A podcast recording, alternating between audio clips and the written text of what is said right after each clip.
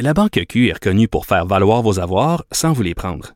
Mais quand vous pensez à votre premier compte bancaire, tu sais, dans le temps à l'école, vous faisiez vos dépôts avec vos scènes dans la petite enveloppe.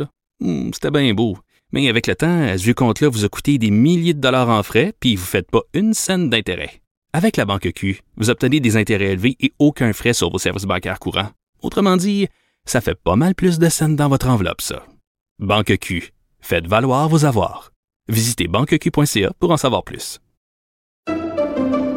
Pendant que votre attention est centrée sur vos urgences du matin, vos réunions d'affaires du midi, votre retour à la maison ou votre emploi du soir, celle de Desjardins Entreprises est centrée sur plus de 400 000 entreprises à toute heure du jour. Grâce à notre connaissance des secteurs d'activité et à notre accompagnement spécialisé, nous aidons les entrepreneurs à relever chaque défi pour qu'ils puissent rester centrés sur ce qui compte, le développement de leur entreprise.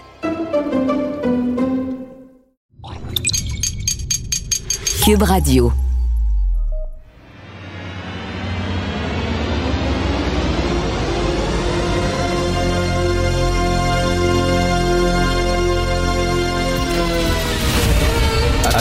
Attention, cette émission est laissée à la discrétion de l'auditeur.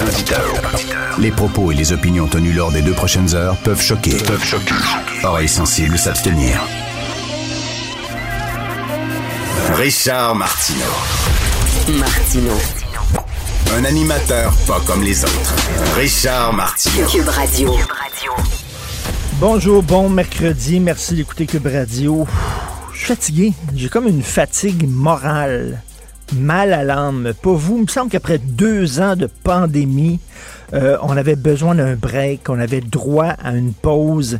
Et là, ben, cette guerre-là, puis euh, écoutez, les mauvaises nouvelles euh, ne cessent de s'accumuler. Je suis désolé, mais j'ai pas de très bonnes nouvelles non plus. Je sais pas si vous avez entendu cette histoire qui se passe à la centrale de Tchernobyl, mais je vais vous lire ça. La centrale de Tchernobyl totalement coupée du réseau électrique.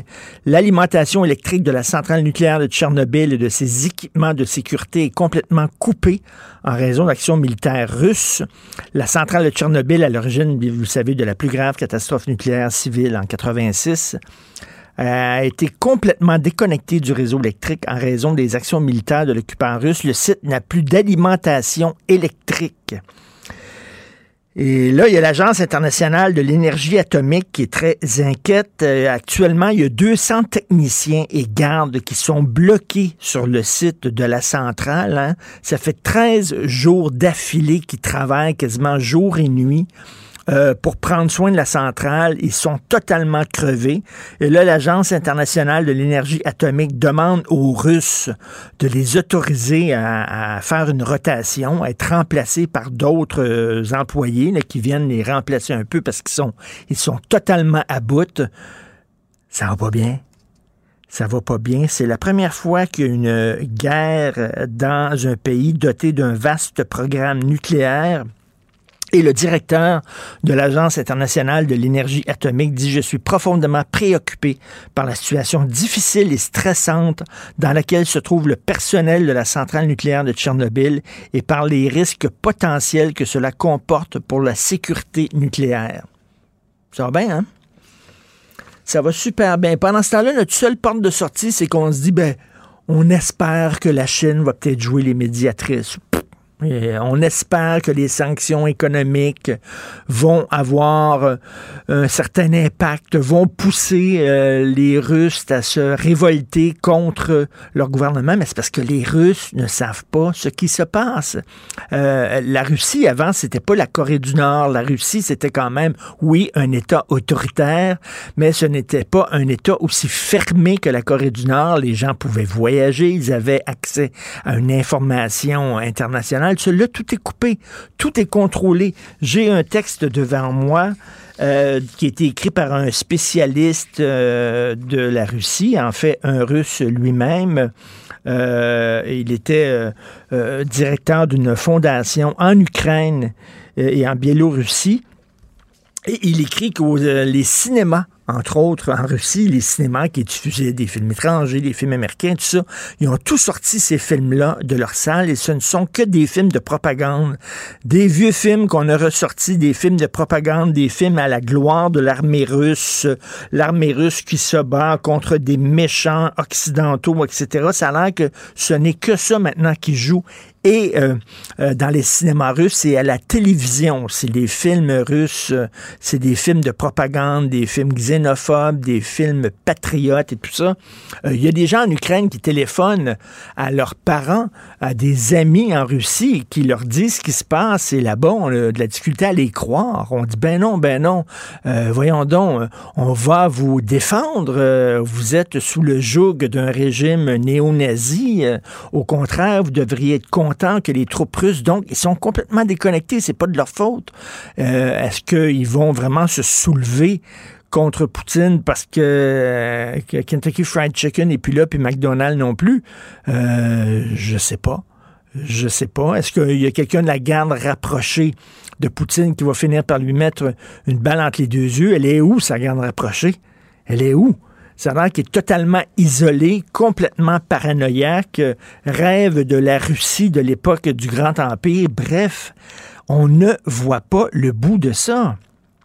Et on voit des images d'une vidéo d'un tank qui euh, tire sur une auto euh, dans laquelle il y avait un couple de personnes âgées, tire sur l'auto, les deux meurent, puis après ça, le tank continue son petit bout de chemin. On regarde ça aux heures de grande écoute, puis on n'intervient pas militairement parce qu'on a peur d'un conflit nucléaire. Donc, parce que lui est prêt à appuyer sur le bouton, on est prêt à accepter n'importe quoi.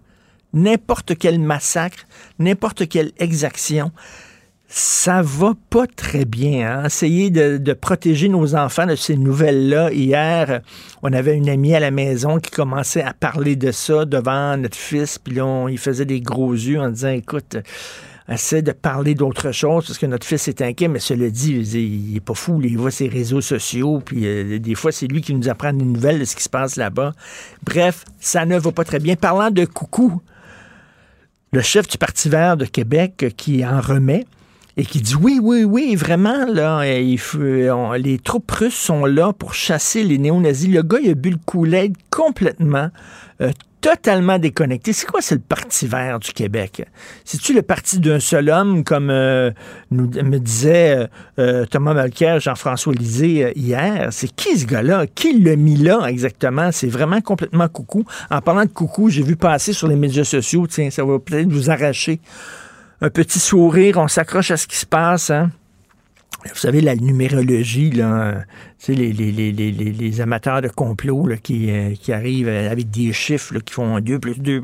Bref, euh, la, la, date de déclaration de la Première Guerre mondiale, on m'a envoyé ça, je n'ai pas vérifié si c'est les vrais chiffres, là, mais on va envoyer ça. La date de déclaration de la Première Guerre mondiale, le 28 du 7 1914. 2 plus 8 plus 7 plus 1 plus 9 plus 1 plus 4, ça fait 68, qui dit. Après ça, euh, la déclaration de la Deuxième Guerre mondiale, 1, 9, 1939, 68, Ukraine, entre autres. Bref, il y a des gens qui arrivent avec des chiffres de même. Vraiment, euh, n'importe quel coucou. Mais on se demande comment exactement on va sortir de ce marasme-là. Et est-ce qu'on va toujours regarder ça? Sans intervenir. Je comprends qu'on ait peur d'une escalade. Je comprends que le gars d'en face a pas l'air très bien dans sa tête et que le doigt sur le piton. Mais à un moment donné, jusqu'où on va accepter euh, le massacre de civils? On est en train de raser totalement l'Ukraine. Et il y a des problèmes, là. Ça pose des menaces nucléaires. Donc, euh, on se croise les doigts et on n'est pas sorti du bois, malheureusement. Jean-François Lisée. On va juste dire qu'on est d'accord. Thomas Mulcair. Je te donne 100% raison. La rencontre. C'est vraiment une gaffe majeure. Tu viens de changer de position. Ce qui est bon pour Pitou est bon pour Minou. La rencontre. Lisée. Mulcair. Alors, euh, Thomas, est-ce que ça va être bon, ça? Parce que as toute bonne chose, un malheur est bon. Est-ce que ça va être bon, ça, pour le pétrole canadien, cette, euh, cette guerre-là? Oui, ça reste enlever une épine du pied de M. Trudeau. Il y a, ça, se dit drôlement, ça se dit Bay du Nord, mais ça s'écrit B-A-Y parce que c'est à Terre-Neuve-Labrador. Donc, ça a été un peu changé, le, le toponyme, mais il y a un énorme projet. On parle de 12 milliards de dollars. Ce sont des Norvégiens qui ont un projet. C'est devant le Conseil des ministres de M. Trudeau depuis des mois. Ils l'ont reporté une première fois. Ils viennent de le reporter une deuxième fois. Là, ils vont être obligés de décider. Mais tu peux juste imaginer, Richard, à quel point tu peux monter sur ton cheval blanc moi, j'aurais bien voulu rencontrer nos obligations au terme de l'accord de Paris.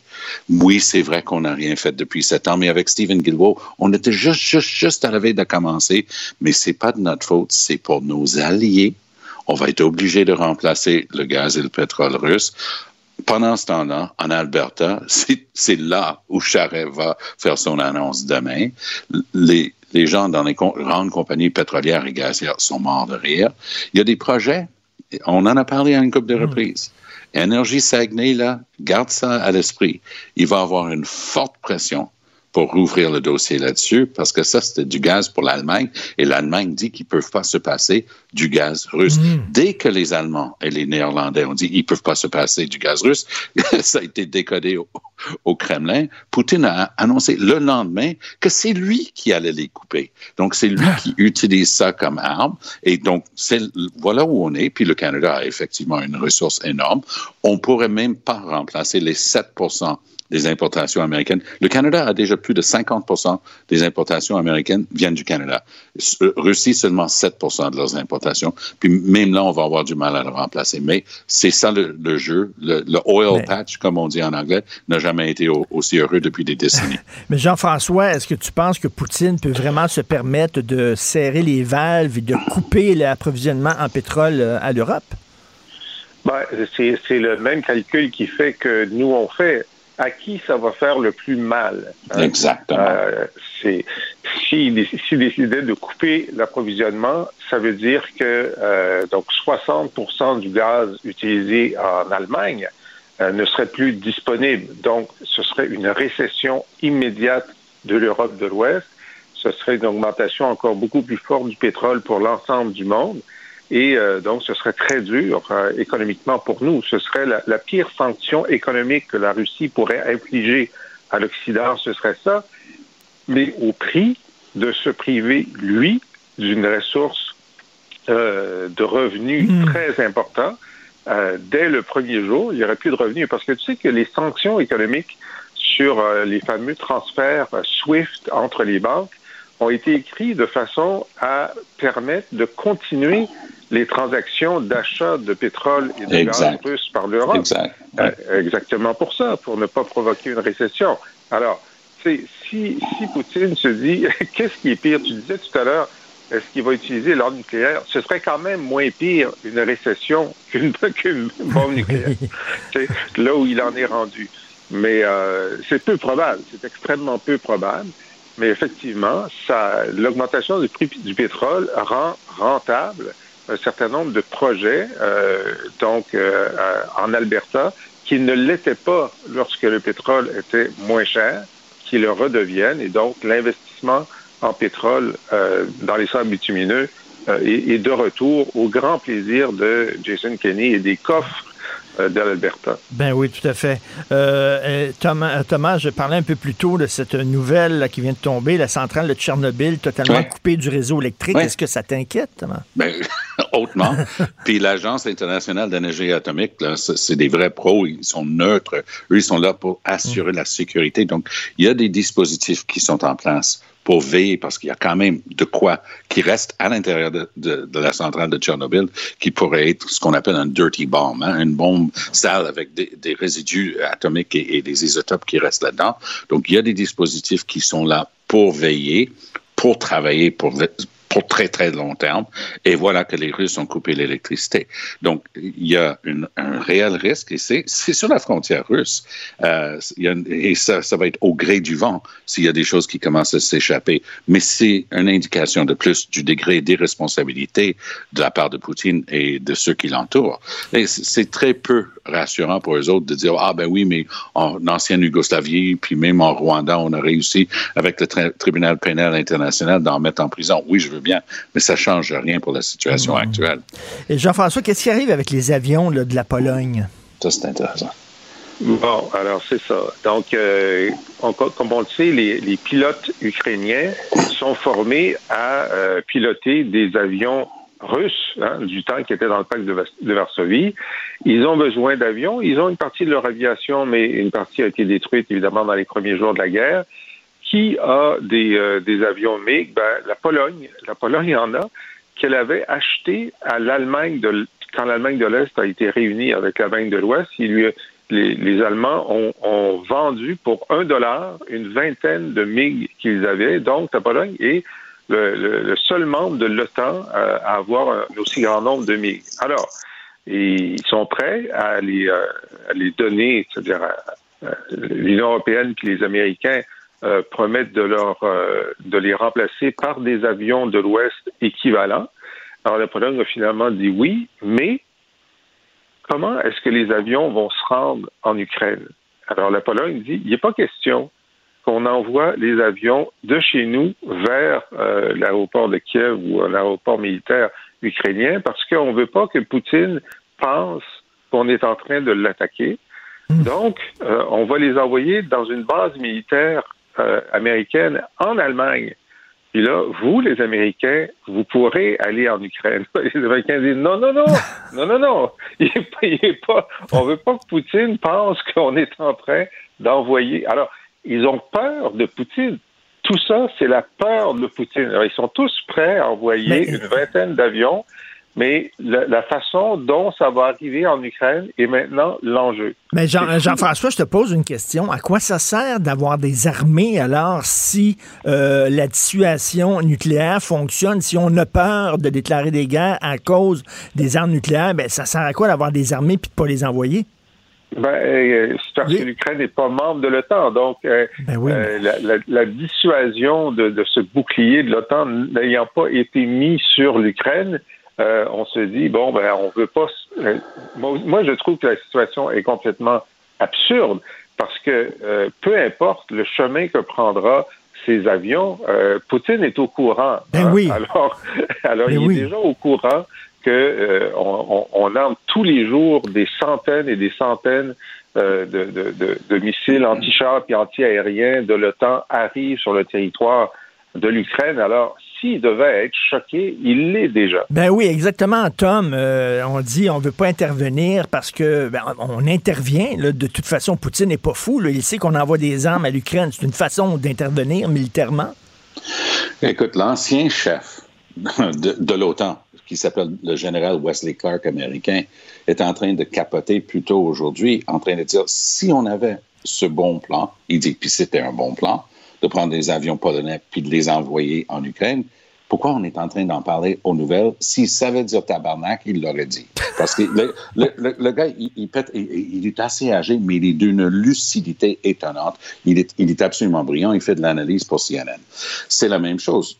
L'actuel chef de l'OTAN, le, le commandant suprême de l'OTAN, hier a dit aux Russes, attention là, nous on est en train, oui, effectivement, on envoie des armes, mais si par mésaventure vous décidez d'attaquer les fournitures, c'est-à-dire s'il y a quoi que ce soit qui tombe du côté de la frontière d'un pays de l'OTAN, ce qui est drôle, c'est qu'ils ont tous le système métrique et lui, il parlait en pouces, il dit one inch, exactement comme Biden. Donc, tout le monde répète la même ligne. Si vous touchez à un pouce de notre territoire, c'est la guerre. Donc, l'OTAN est en train de hausser son jeu aussi, mais c'est extrêmement dangereux, ce à quoi on joue en ce moment. Les Américains, pendant la nuit, ont installé ces fameux missiles antimissiles qu'on voit souvent en Israël, justement, contre les, les missiles qui sont envoyés à, à Gaza, par exemple. Et donc, eux, ils sont en train de dire, ah oui, tu veux jouer à ça, tu veux nous menacer avec tes armes nucléaires, voici ce qu'on est en train de mettre le long de ta frontière pour s'assurer que ça ne puisse pas avoir lieu.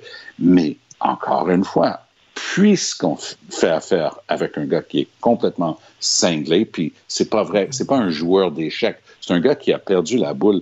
Et tu voyais le gars qui était toujours en shape, toujours très bien, il est tout boursouflé, il n'a pas l'air bien, ses yeux, Mm. il y en a un qui dit merde à l'autre, il, il, va- il va pas bien. Oui, c'est Et, vrai. et- et on est vraiment rendu à un autre niveau. OK, on revient au Québec. Tu veux nous parler de l'impopularité de Jean Charest au Québec, euh, Jean-François? Oui, alors donc, euh, c'est la première fois que c'est mesuré depuis un certain temps. Alors, Abacus, hier, qui est un- une firme de sondage canadien, a, a- a essayé non pas de demander les intentions de vote pour les aspirants chefs au Parti conservateur, mais quelles sont les opinions positives et négatives de chacun. Et ce qui est extraordinaire, c'est que Jean Charest est très impopulaire au Québec. Ailleurs, non. Mais au Québec, 47 des Québécois ont une mauvaise opinion de lui et 20% ont une bonne opinion de lui. Alors 20% là, c'est exactement l'intention de vote pour le Parti libéral du Québec. Là. Exactement. Donc, il, est- il est pas plus populaire que Dominique Anglade. Alors, et lorsqu'on reporte ça sur l'ensemble, euh, disons, des, des conservateurs euh, euh, au Canada, on s'aperçoit que Polièvre, qui est pas le gars le plus sympathique que tu as jamais rencontré, est deux fois plus populaire que Charret euh, et quatre fois moins impopulaire. Alors, ça veut dire que il y a beaucoup de gens là qui, ont, qui ne le connaissent pas puis qui n'ont pas d'opinion. Mais s'il n'y avait pas le Québec, Charest serait en avance sur Polièvre. Mais à cause du Québec, euh, Charest est derrière Polièvre. Alors, ça va être très intéressant parce que on se dit, moi j'ai mis ça sur Twitter hier, puis les gens ont- ont réagi tout de suite en disant, ben, la raison pour laquelle il n'est pas aussi impopulaire ailleurs qu'ici, c'est parce qu'il n'a pas été premier ministre des autres provinces. Ben oui. Hein? Bon. Alors, euh, t'as as une minute, Tom, pour réagir. Ben, c'est une question d'organisation aussi. C'est pas un sondage. Donc, il y a 100 points. Donc, c'est c'est sur 100. C'est un, un pourcentage pour chaque circonscription, chacun des 338 circonscriptions au Canada. Charret a énormément de gens sur le terrain dans toutes les circonscriptions, plus qu'assez pour vendre des cartes de membres. Moi, je veux bien que les sénateurs Carignan et Léo Roussakos sont avec M. Poilievre, mais est-ce qu'ils vont être capables de vendre des cartes de membres pour le Parti conservateur dans le West Island ou en Gaspésie? Charret a du monde dans toutes ces places-là. Il y a énormément. J'ai tellement ri parce que Jean-François a tout à fait raison. Le 20% favorable à Charret, c'est exactement le score et probablement exactement le même monde que le Parti libéral euh, du Québec. Mais c'est quand même une force vive côté organisationnel. Dans le reste du Canada, même si nous, on sait qu'il trimballe beaucoup de casseroles éthiques et intégrité et ainsi de suite, dans le reste du Canada, son pitch demain, c'est très simple. Voulez-vous gagner une élection, oui ou non? Moi, je sais faire ça, gagner des élections. Ben, euh, oui, mais là, il faudrait savoir pourquoi il veut les gagner. C'est quoi sa vision du Canada? là? Pourquoi ils vont parler Ah, en être- politique être- juste pour gagner les élections? script- Ça Oui. va être scripté, ça va être de toute beauté, on va chanter, on va danser, ça va être une merveille. Merci, Tom. Merci, Jean-François. Demain. La Banque Q est reconnue pour faire valoir vos avoirs sans vous les prendre. Mais quand vous pensez à votre premier compte bancaire, tu sais, dans le temps à l'école, vous faisiez vos dépôts avec vos scènes dans la petite enveloppe. Hmm, C'était bien beau. Mais avec le temps, ce vieux compte-là vous a coûté des milliers de dollars en frais, puis vous ne faites pas une scène d'intérêt. Avec la Banque Q, vous obtenez des intérêts élevés et aucun frais sur vos services bancaires courants. Autrement dit, ça fait pas mal plus de scènes dans votre enveloppe, ça. Banque Q. Faites valoir vos avoirs. Visitez banqueq.ca pour en savoir plus. Pendant que votre attention est centrée sur vos urgences du matin, vos réunions d'affaires du midi, votre retour à la maison ou votre emploi du soir, celle de Desjardins Entreprises est centrée sur plus de 400 000 entreprises à toute heure du jour. Grâce à notre connaissance des secteurs d'activité et à notre accompagnement spécialisé, nous aidons les entrepreneurs à relever chaque défi pour qu'ils puissent rester centrés sur ce qui compte, le développement de leur entreprise.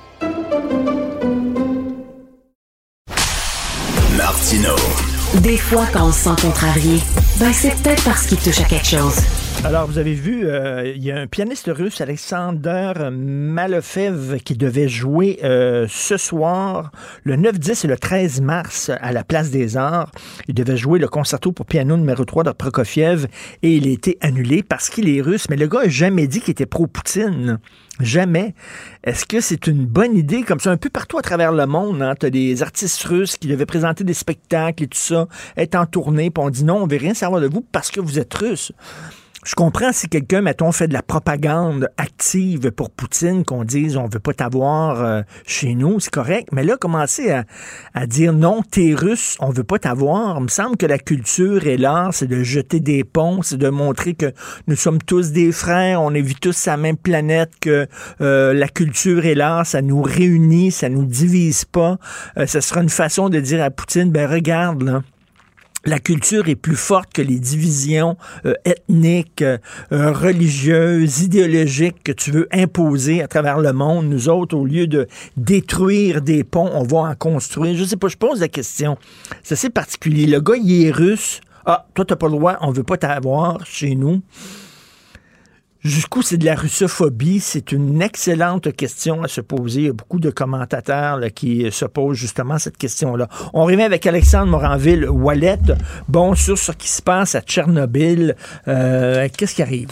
Oui, parce que ça fait depuis déjà le tôt ce matin que l'Agence internationale de l'énergie atomique, qui est le gendarme, si on veut, là, de ce qui est énergie nucléaire pacifique sur la planète, euh, avait soulevé des inquiétudes parce que la transmission à distance des données des systèmes de contrôle qu'ils reçoivent habituellement des centrales nucléaires celle de Tchernobyl a cessé de leur transmettre de telles informations. J'explique rapidement.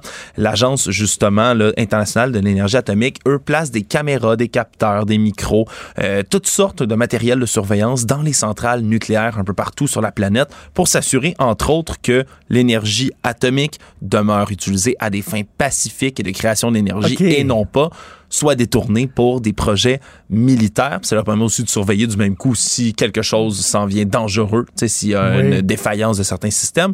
Mais là, comme ça a été coupé, on s'est inquiété et ça a été confirmé par l'opérateur de la centrale de Tchernobyl, Ukrenergo, qui a confirmé que l'alimentation électrique de la centrale de Tchernobyl en ce moment est complètement coupée. Ils sont complètement isolés du système, donc de la grille électronique du reste du pays. Tout ça, évidemment, à cause des combats qui Et, font con- rage. et concrètement, ça veut dire quoi? Ça veut dire qu'on ne sait pas exactement euh, qu'est-ce qui se passe là. là? Ce que ça veut dire en gros, c'est qu'il n'y a plus d'alimentation électrique et comme il n'y a plus d'alimentation électrique, on est sur du temps emprunté pour, entre autres, continuer de refroidir certains matériaux, certains déchets nucléaires qui sortent de, évidemment, de tout ce qu'on fait quand on fait de l'électricité, de l'énergie dans une centrale nucléaire. On dit qu'ils ont des génératrices quand même, hein, après toutes les catastrophes, Ben surtout oui. celle qu'il y a eu à Tchernobyl hein, en 1986, la plus grave catastrophe nucléaire civile de l'histoire. Mais ils ont des génératrices, mais c'est des génératrices au gaz qui sont faites pour durer là, 48 heures. 48 heures, c'est à peu près le temps qu'on a. Puis je suis pas expert moi-même, puis on a très peu de détails évidemment de ce qui se passe sur place, mais c'est sûr qu'à partir de ce Après moment-là, 48 heures, ils n'ont plus de gaz. ils ont plus de gaz là-dedans. Évidemment, c'est impossible d'aller là-bas ravitailler quoi que ce soit parce que c'est, oui, dans une zone d'exclusion. Il n'y a pas de bombardement sur Tchernobyl en ce moment. Mais tout de même, on peut pas s'y rendre parce que c'est sous contrôle militaire puis que les opérateurs sont ukrainiens, eux. Et là, on espère. ça. Donc, donc, on se tourne vers les Russes en disant ben là, je m'excuse, mais time out. Tu sais, comme quand tu joues à la guerre, puis tu dis time out, j'ai mal au genou. Là. Oui. Euh, laisse-nous, laisse-nous rentrer là pour voir ce qui se passe, alimenter la génératrice en gaz, etc. Exact, parce que là, les Russes, on les accuse évidemment de jouer avec le feu. Dans ce genre de situation-là, c'est extrêmement dangereux, là, ces manœuvres militaires autour qui coupent l'électricité. On veut, entre là, euh, du côté de l'Agence internationale d'énergie atomique, on veut leur demander de donner du repos aux travailleurs qui sont sur place, parce qu'il y a 200 techniciens, gardes et autres employeurs. Ils travaillent quasiment jour et nuit depuis Ça fait 13 13 jours. jours. Ça fait 13 jours d'affilée qui sont sur surveillance russe, là, comme on dit, avec un fusil sur la tempe, là, en Mais- train de travailler. On leur demande de pouvoir se reposer, de travailler, disons-le, en, en cycle, pour pouvoir se relayer. On se pose des questions sur la santé mentale de Poutine. Là, on va le savoir. Là, on va le savoir parce que, regarde, s'il arrive de quoi, euh, quelque chose à une centrale nucléaire, euh, euh, les vents, les vents, on le sait, soufflent de l'Ukraine vers la Russie. Fait que les Russes seraient peut-être parmi les premiers frappés là, par, euh, par un- euh, une catastrophe. Donc, Ouais. j'espère qu'il va entendre raison. Parce que ce qu'on dit à date, là, c'est pas, euh, on risque pas là, une explosion, Ouais. par exemple, d'une centrale, de la centrale ou quoi que ce soit, mais ce serait euh, des fuites radioactives. Puis ça, si ça s'en va dans le vent, tu le dis, c'est une partie de l'Europe, l'Ukraine elle-même, et la Russie qui pourraient être frappés, si on veut, là, par ces dépôts déchets nucléaires qui rentreraient dans l'atmosphère puis qui pourraient être balayés justement avec les vents jusque chez eux, des retombées radioactives qui peuvent être potentiellement extrêmement dangereuses. Puis tu, le dis, la santé mentale de Poutine, on se questionne, des fois on se dit est-ce que c'est une excuse, un prétexte, est-ce que dans le fond il calcule tout, ce qu'il fait? Mais disons que le, nucléaire, hein, l'énergie atomique, que ce soit l'arme, que ce soit l'emploi civil qu'on en fait, moi je trouve ça ahurissant. On n'est jamais Ben- été aussi proche là, dans un si court laps de temps d'avoir, là, tu sais, le- le- Et- je trouve qu'il y a une poésie euh, fataliste un peu là-dedans. Et tu sais qu'en en, en France, entre autres, je lis dans les magazines français depuis quelques années les écolos qui chantent les vertus du nucléaire en disant, mais finalement, c'est la méthode d'énergie peut-être la plus propre et euh, on avait tort de s'en méfier et on devrait, les, les, les écolos français sont en train d'embrasser le nucléaire. Et là, tu dis, ah, c'est une bonne idée? C'est une bonne idée d'avoir des centrales sur ton territoire? ben, c'est risqué hein, En à vouloir, peut-être, là, mais... à vouloir euh, se rendre maître de l'atome. On peut- va peut-être Ben oui. précipiter la, la fin de. j'ai l'air apocalyptique ce matin, je m'excuse à tous nos auditrices et auditeurs, mais tu sais, c'est si jamais une guerre nucléaire, là, c'est pas euh, le, le doigt sur le bouton, c'est pas l'Ukraine qui va y passer, c'est peut-être le monde entier. Fait que Bon, on a ça besoin... mérite un peu de réflexion. On a besoin de bonnes nouvelles. Ah oui, tiens, le bonheur revient pour une deuxième saison en janvier prochain à TVA. Ça, c'est une bonne nouvelle. Merci, Alexandre Moranville-Wallet. Merci Salut. beaucoup. La Banque Q est reconnue pour faire valoir vos avoirs sans vous les prendre. Mais quand vous pensez à votre premier compte bancaire, tu sais, dans le temps à l'école, là, vous faisiez vos dépôts avec vos scènes dans la petite enveloppe. là. Hmm, C'était bien beau. Mais avec le temps, ce vieux compte-là vous a coûté des milliers de dollars en frais, puis vous ne faites pas une scène d'intérêt. Avec la Banque Q, vous obtenez des intérêts élevés et aucun frais sur vos services bancaires courants. Autrement dit, ça fait pas mal plus de scènes dans votre enveloppe, ça. Banque Q. Faites valoir vos avoirs. Visitez banqueq.ca pour en savoir plus. Pendant que votre attention est centrée sur cette voix qui vous parle ici, ou encore là, tout près ici, très loin là-bas, ou même très, très loin. Celle de Desjardins Entreprises est centrée sur plus de 400 000 entreprises partout autour de vous. Depuis plus de 120 ans, nos équipes dédiées accompagnent les entrepreneurs d'ici à chaque étape pour qu'ils puissent rester centrés sur ce qui compte, la croissance de leur entreprise.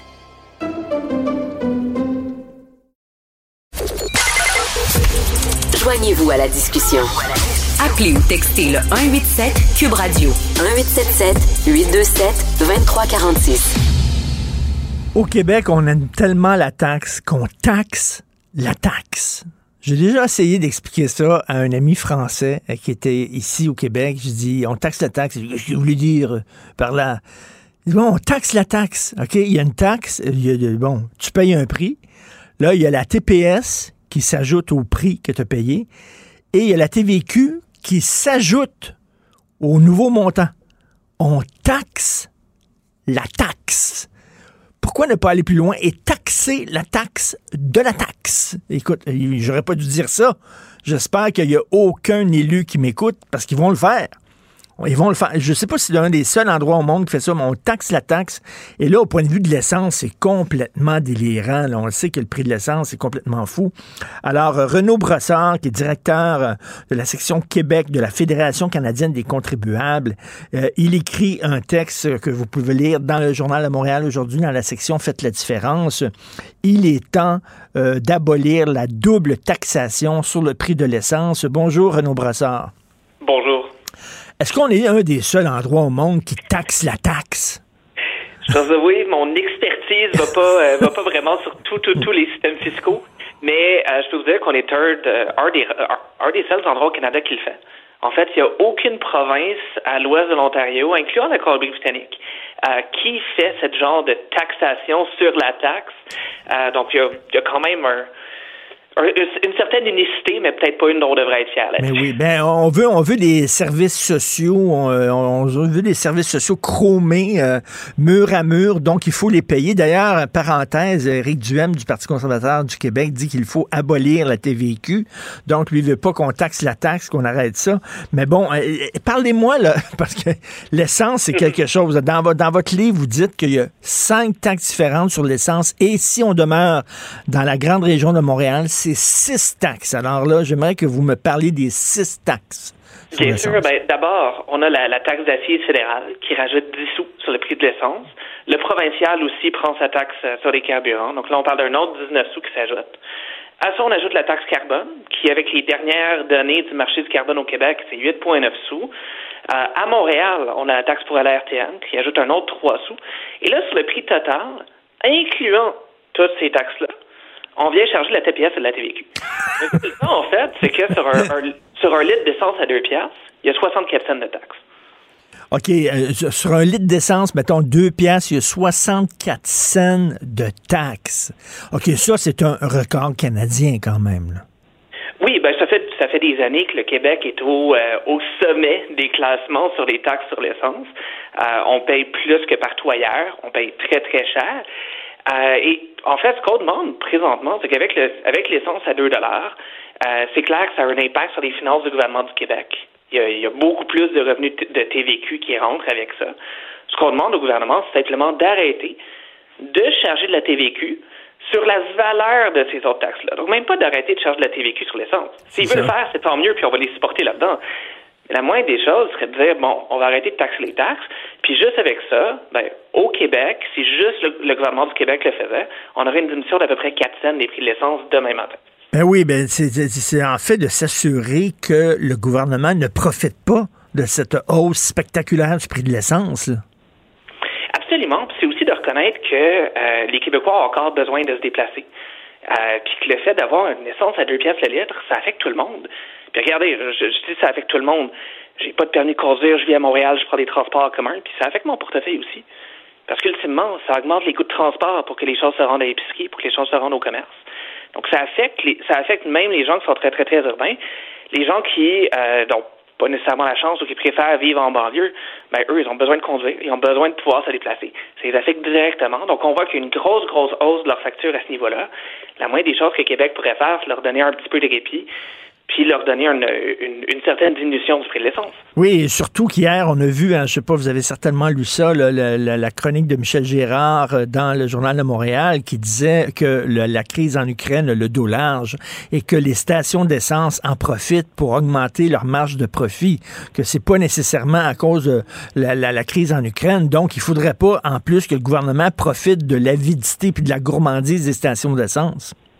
Ben exactement. Puis c'est le gouvernement va être rapide d'essayer pour essayer de se dédouaner de toute responsabilité là-dedans.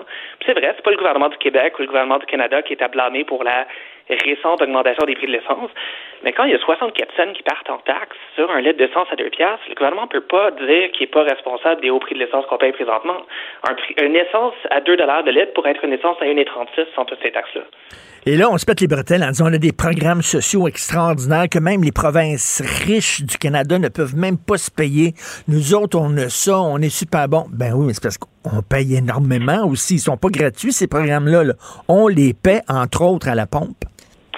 On les paye, entre autres, à la pompe. Et euh, quand on regarde des choses comme la, double taxation de l'essence, c'est pas une si grosse manne de revenus que ça pour le gouvernement. Euh, si le gouvernement du Québec ôtait la double taxation de l'essence demain matin, là, il y aurait une chute de 200 millions de dollars dans ses revenus. Puis je sais que ça a l'air gros 200 millions de hmm. dollars. Ben Alors, un budget de 120 milliards, c'est des pinottes. Et euh, le symbole que ça donnerait, je pense que les gens seraient très contents. Là. 4 cents le litre, c'est pas c'est pas énorme, mais c'est un, geste symbolique là aussi. Mais cela dit, est-ce que vous avez des lunettes roses Renaud Brossard? Parce que moi, j'ai jamais vu. C'est rare un gouvernement qui dit ah il y a de l'argent qui rentre. Non, on va, on va finalement, on va, on va fermer les valves et euh, on veut pas tout cet argent-là. On en reçoit trop. Je sais que c'est des choses qui arrivent rarement, mais je pense que tout est là pour que le gouvernement Legault puisse considérer ça.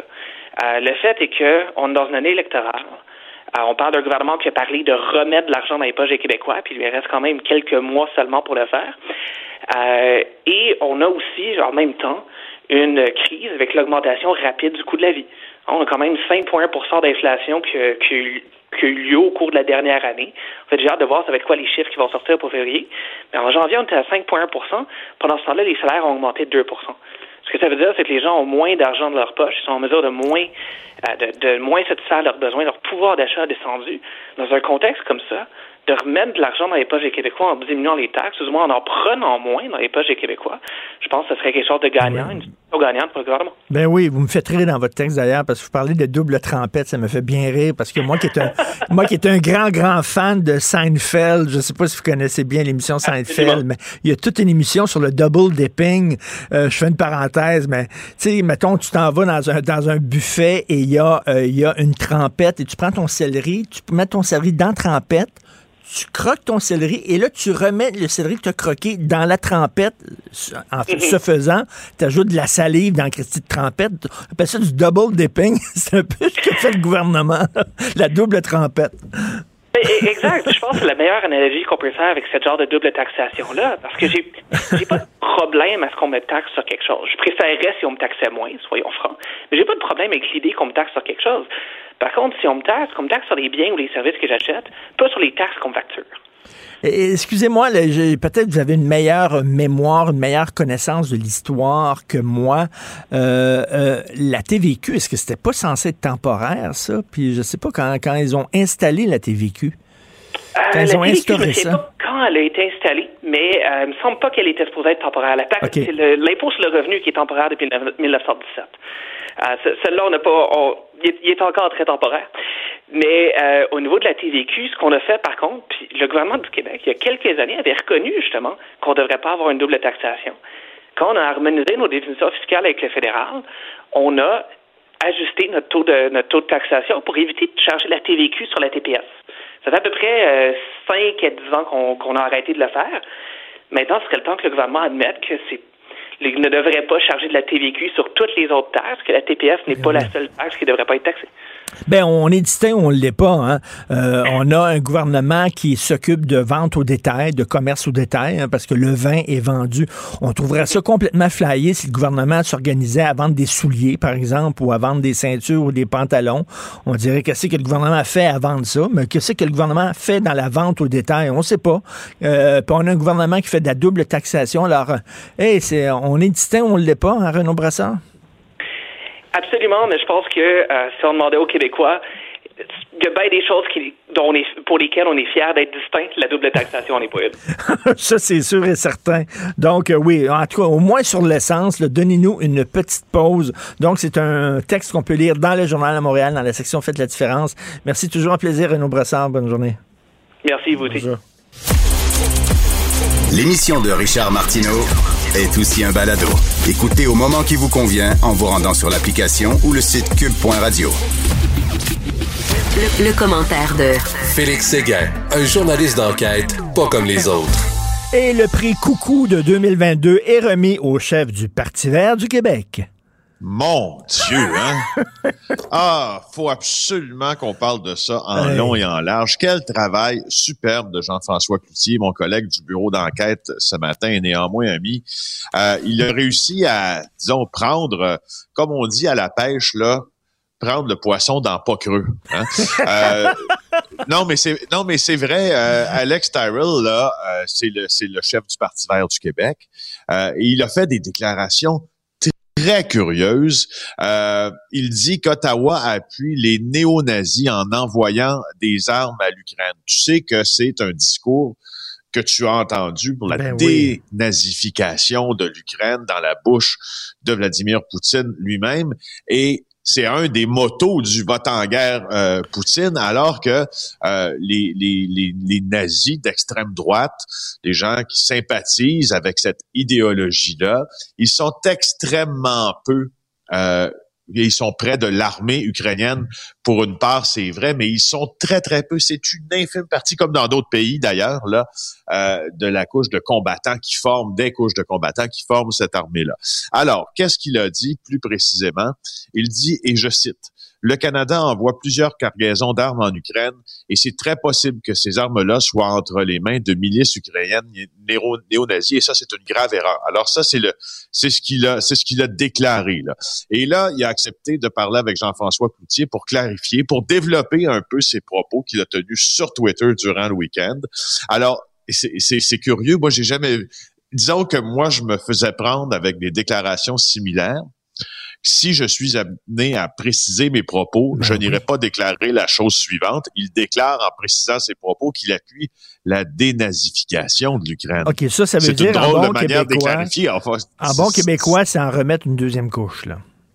Ben moi, moi en tout cas, c'est c'est c'est cette impression que ça me laisse parce que c'est d'appuyer ce discours unique euh, de Vladimir Poutine sans aucune, sans aucun égard en fait aux faits qui ont été démontrés à de nombreuses reprises, nombreuses reprises sur nos médias québécois et sur d'autres aussi à l'étranger et des médias très crédibles que les gens qui sympathisaient avec le nazisme en Ukraine étaient très, très, très peu, considérant le nombre de soldats qu'il y a dans cette armée-là. Euh, alors, Mais, il, y y a bu le l'aide parce que tu as vu là, les, les soldats russes qui ont été euh, arrêtés, euh, faits prisonniers par l'armée ukrainienne et qui ont témoigné devant le- le- une caméra. Et ils ont dit, c'est ce qu'on nous dit en Russie. On nous dit qu'on va aller libérer le peuple ukrainien d'un régime néo-nazi. Donc, lui est en train de reprendre la propagande russe. Et je ne sais pas s'il s'est posé cette question quand il a été invité par le média russe Izvestia. Euh, ce sont des déclarations qui ont fait en sorte, euh, qui ont valu cette invitation dans un média euh, à la solde du gouvernement Poutine, qui fait la promotion de ce discours unique aussi sur l'invasion de l'Ukraine. Et lui, il dit aussi que les demandes de la Russie adressées à l'Ukraine sont tout à fait légitimes. Encore là, pour un chef de parti, euh, c'est plutôt curieux. Euh, et là, je te cite également quelque chose qui est encore peut-être plus intéressant. Euh, c'est que il s'informe, dit-il aussi, chez, chez, à certains sites internet, à certaines télévisions, euh, comme le site Russia Today, qui est un site qui est encore une fois contrôlé, ou du moins qui applique euh, ce discours unique. Euh, RT, qui est cette fameuse euh, chaîne possédée, puis qui a plusieurs antennes dans plusieurs pays, mais qui a été bannie dans plusieurs aussi pays possédés par des oligarques russes. Alors, franchement, ça laisse euh, et ça a ouvert la voie, ça, Jean-François, pour poser des questions si le Parti vert québécois, un peu comme le Parti vert américain, était sous influence russe. Ben oui, Euh, mais- parce qu'il y a des rapports, oui, vas-y, Richard. Non, non, non, mais tu sais, c'est- l'extrême gauche. Puis l'extrême gauche, elle, elle carbure à la haine des États-Unis, à la haine de l'Occident. Donc, euh, Poutine n'aime pas l'Occident, Poutine n'aime pas les États-Unis, donc Poutine est nécessairement notre ami. C'est un peu la logique derrière ça. là.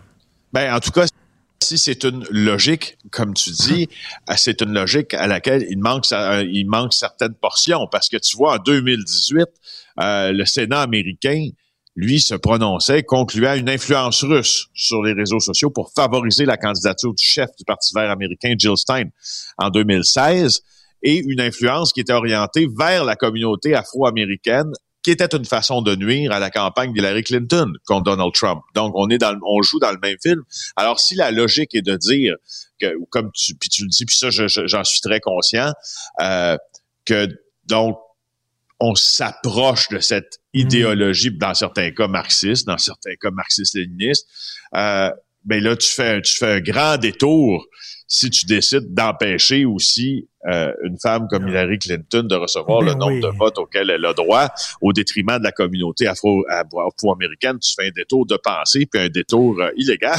Et, les extrêmes se rejoignent. Quand tu vois, quand tu tellement dans l'extrême gauche que tu tombes dans l'extrême droite, à un moment donné, parce que l'extrême droite appuie Poutine aussi. Donc, tu as une extrême gauche pro-Poutine et une extrême droite pro-Poutine, ce qui prouve que les extrêmes sont, très près. Et tu sais que les gens du milieu écologique sont vraiment maudits. Je voyais sur euh, Twitter euh, Karel Méran, là, anciennement de la Fondation Suzuki, qui dit à, Alex Tyrrell, vous discréditez le mouvement écologiste avec vos propos, ça n'a aucun sens. Oui, puis euh, c'est pas, pas le seul là qui a commenté euh, parce que Jean-François a fait le tour un peu des gens qui connaissaient euh, ce, ce Tyrell en question. Puis ses propos, c'est sûr, laissent perplexe. J'ai parlé à Pierre Nantel, qui a milité euh, beaucoup au Parti Eh vert, oui. a même, qui a même été son candidat. Il dit, je le connais pas, mais il a toujours eu un comportement très particulier. Et Marc-André Viau, chez Équiterre, il dit, sa position ne trouve pas d'écho. Tu me parles euh, de ce que Karel Méran a Mhm. déclaré également. Donc, il est un peu isolé là, dans Ben ses oui, positions. ben, Et ça, puis- normalement, quand tu es si isolé, Richard, c'est un signe. Quand tu es si isolé dans tes positions, c'est un signe que tu es isolé.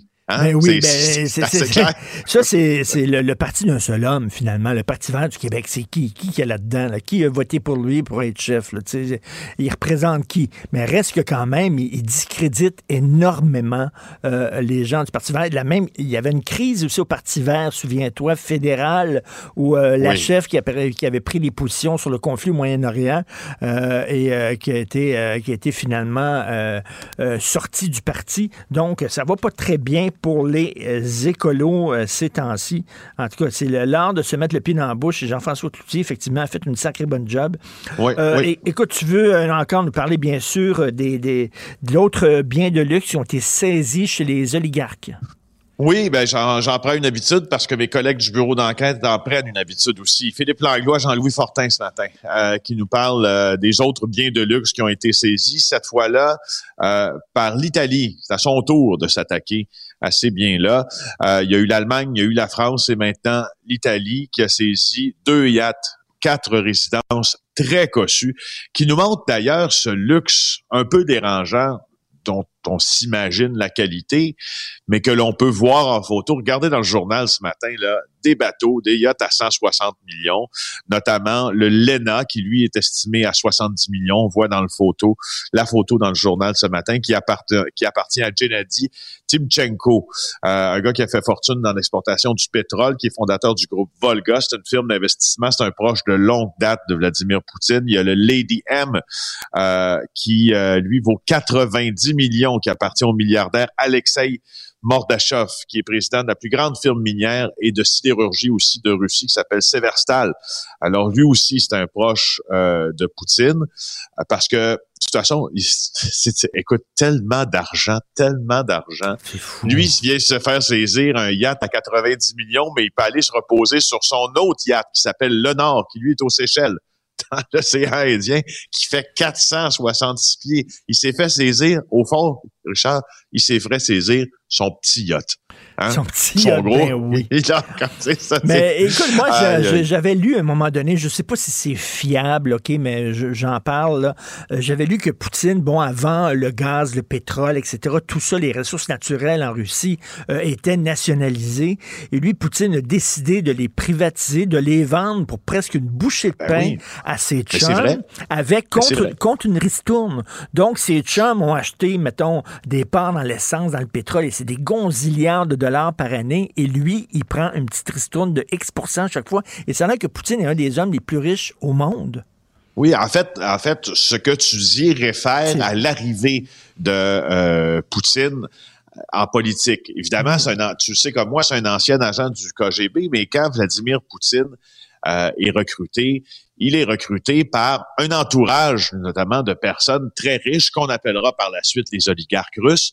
Euh, et il est recruté alors qu'il est en vacances euh, dans- avec, sa famille. Il a l'air de rien, un jeune homme, euh, timoré, un monsieur en fait à cette époque-là, timoré. Il a l'air de rien. Il est en vacances dans des habitations tout à fait modestes dans le sud-ouest de la France avec sa famille. Et là, il reçoit la visite euh, de gens qui sont près du pouvoir russe, puis près de ceux qu'on appellera les oligarques en même temps. Et là, un contexte, Boris Yeltsin, à ce moment-là, est alcoolique, est très malade, il ne dirige plus. Il ne dirige plus la Russie pour vrai. Il ne Mm. fait, il ne dirige pas. Alors, on lui trouve un remplaçant, puis pour lui trouver un remplaçant dans la tradition de la, de, de, de la politique en Russie, en ex-URSS, euh, le, le, le président russe aura toujours été avant premier ministre russe. Et là, on va, comme on dit dans le milieu policier, le groomer. Alors, ces gens-là qui ont beaucoup, beaucoup d'argent vont le faire s'approcher du pouvoir. Et c'est le camp, et, euh, au fond, Vladimir euh, Poutine, oui, est soupçonné d'être un des individus les plus riches sur la planète parce que c'était le candidat des gens d'affaires, des affairistes. puis des- ça, des- puis il y a- Ben, a- alors, c'est ça. Ça s'explique, tu vois, ça s'explique très bien, en fait. Il a placé tous ses chums là, à la tête de- de- d'entreprises, euh, puis là, il leur a donné des, des, des- des morceaux piece of the action, comme on dit en anglais. Euh. Ils sont devenus très, très riches, et lui aussi par le fait même. Euh, donc là, on tente de couper les vivres à ces gens-là en espérant qu'ils soient en maudit contre Poutine. Poutine en disant tu nous fais perdre énormément d'argent, qu'ils font pression sur lui, sauf que on dirait qu'il écoute plus personne, il est complètement isolé, il a pris ses distances avec tout le monde. Euh, écoute, ça, ça va pas très très bien. En terminant, un texte de Francis Pilon que je trouvais hallucinant. Euh, une femme qui est propriétaire d'un condo, elle veut vendre son condo, et là, elle se promène sur Internet et elle voit qu'il y a quelqu'un qui offre de louer son condo. Exact, exact. Francis Pilon, qui a quand même un gros sac à nouvelles dans lequel il pige souvent, puis il nous apprend toujours des affaires assez intéressantes, dont cette nouvelle. C'est des fraudeurs qui profitent, ben, en fait, de la situation du logement, euh, surtout là, dans la ville de Montréal, puis dans ses banlieues, de la crise du logement pour piéger des locataires. Au fond, ce qu'il va faire, c'est qu'il va créer des fausses annonces de maisons à louer sur Internet. Et là, la personne de, duquel le logement est alloué voit ça, puis elle se dit, oh, c'est chez nous, mais je loue pas pantoute. Alors, il y a, il y a une femme qui s'appelle Madame Miro, qui est propriétaire d'un condo dans l'arrondissement Mercier Hochelaga Maisonneuve. C'est un 3,5. Officiellement, là, son 3,5, il est à vendre sur le site euh, d'un courtier immobilier. Sauf que, qu'est-ce que tu peux faire? Ben, tu fais des, des, on appelle ça des captures d'écran, bien sûr, des photos du site de l'agence immobilière, et puis tu régénères ces photos-là dans une agence, euh, dans une annonce, plutôt une fausse annonce, sur la plateforme Marketplace là, de Facebook, où tu dis ce c'est des condo-là c'est des fraudeurs Ben qui oui, disent Regardez, fraudeurs. ça, c'est alloué. Si vous voulez le visiter, vous devez nous envoyer de l'argent. Mais là, il faut, Ben oui. il faut jamais faire ça. On n'a pas Ben à payer pour visiter un loyer. Il y a des gens qui sont naïfs quand même. Faut Ben le oui, dire ben un oui, peu, ben, là. Faut Il y a dire des peu, dizaines là. de messages comme ça. Il y a là, des gens qui sont très naïfs. Tu ne payes pas pour visiter un. Fait qu'ils autres disent Hey, envoie-moi de l'argent, tu vas pouvoir visiter cet appartement-là. Il y a tellement un, un- un besoin de logement que les gens, des fois, disent ben, OK, je vais envoyer de l'argent, puis là, ils se font prendre. Ben c'est ça. Puis euh, tu vois aussi là, qu'est-ce qui peut allumer là, tes lumières, si tu veux, quand tu es devant ce genre de publication. Le montant qu'il faut envoyer en dépôt là, c'est un montant que tu transfères avec l'entreprise RIA, qui transfère l'argent à l'étranger. Alors, euh, tu sais, quand euh, quand euh, Madame Pépin, qui elle s'est fait avoir dans cette affaire-là, ou en tout cas était sur le bord de se faire avoir, est arrivée au comptoir pour transférer de l'argent avec le nom du locataire en question. L'employé lui a dit là que c'était une fraude.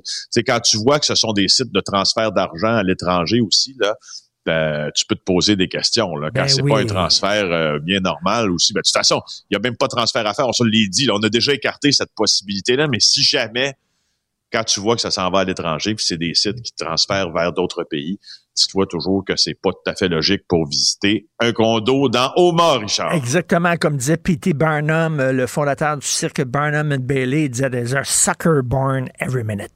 C'est ça qu'il dit. c'est ça. exact. Merci, Félix. À demain. Bonne OK. journée. Bye. Bye. Pour une écoute en tout temps, ce commentaire de Félix Séguin est maintenant disponible en balado sur l'application Cube ou en ligne au cube.ca. Tout comme sa série balado Narcos PQ qui dresse un portrait de l'industrie criminelle à travers des entrevues avec de vrais narcotrafiquants. Cube Radio. La Banque Q est reconnue pour faire valoir vos avoirs sans vous les prendre. Mais quand vous pensez à votre premier compte bancaire, tu sais, dans le temps à l'école, là, vous faisiez vos dépôts avec vos scènes dans la petite enveloppe. Hmm, C'était bien beau.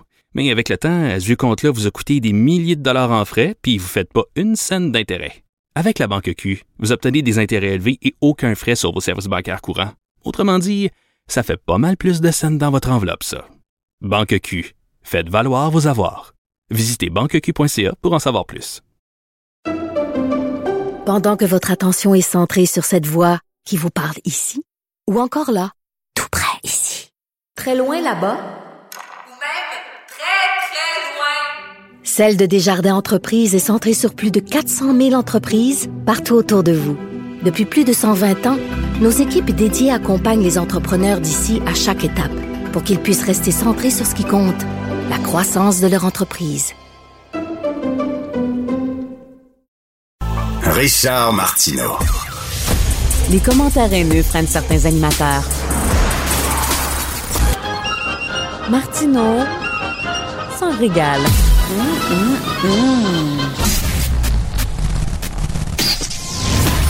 Gilles Proulx, Bonjour, mon cher Richard. Richard Martineau. Petit lapin. La rencontre. Point à l'heure des cadeaux. Je serai pas là, là à vous flatter dans le sens du poil. Point à la ligne. C'est très important là, ce qu'on dit.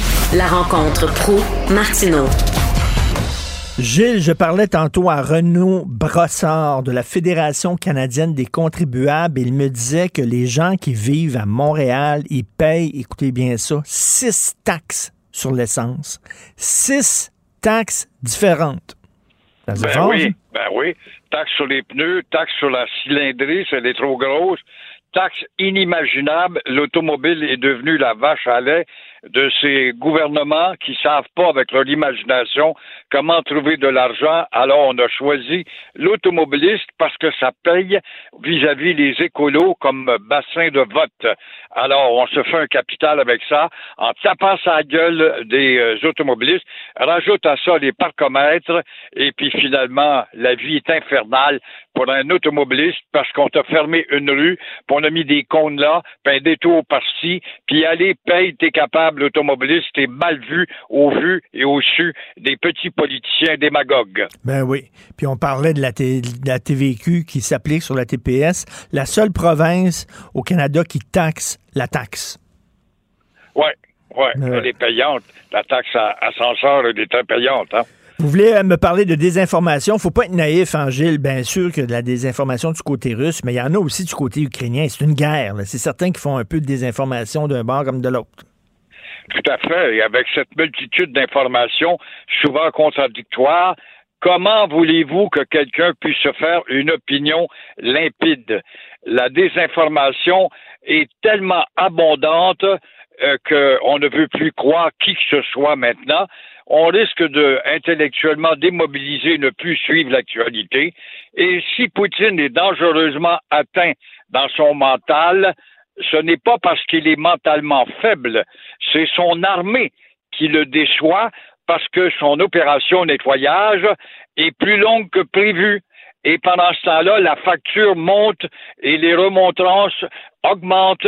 Ça fait penser à l'armée d'Adolphe qui est rentrée en juin en Russie, justement en 41, en juin, puis rendu au mois de novembre, hop, la saison des pluies, on voyait ces camions, ces canons s'embourber dans la boue. Ben là, voilà que l'armée russe goûte à ce genre de médecine, à tel point que l'armée d'Adolphe était rendue à 100 kilomètres de Moscou, paralysée par la boue et le froid. Pendant l'hiver, les Russes se réorganisent. Et là, cette armée de l'URSS est nettement supérieure à celle de Poutine.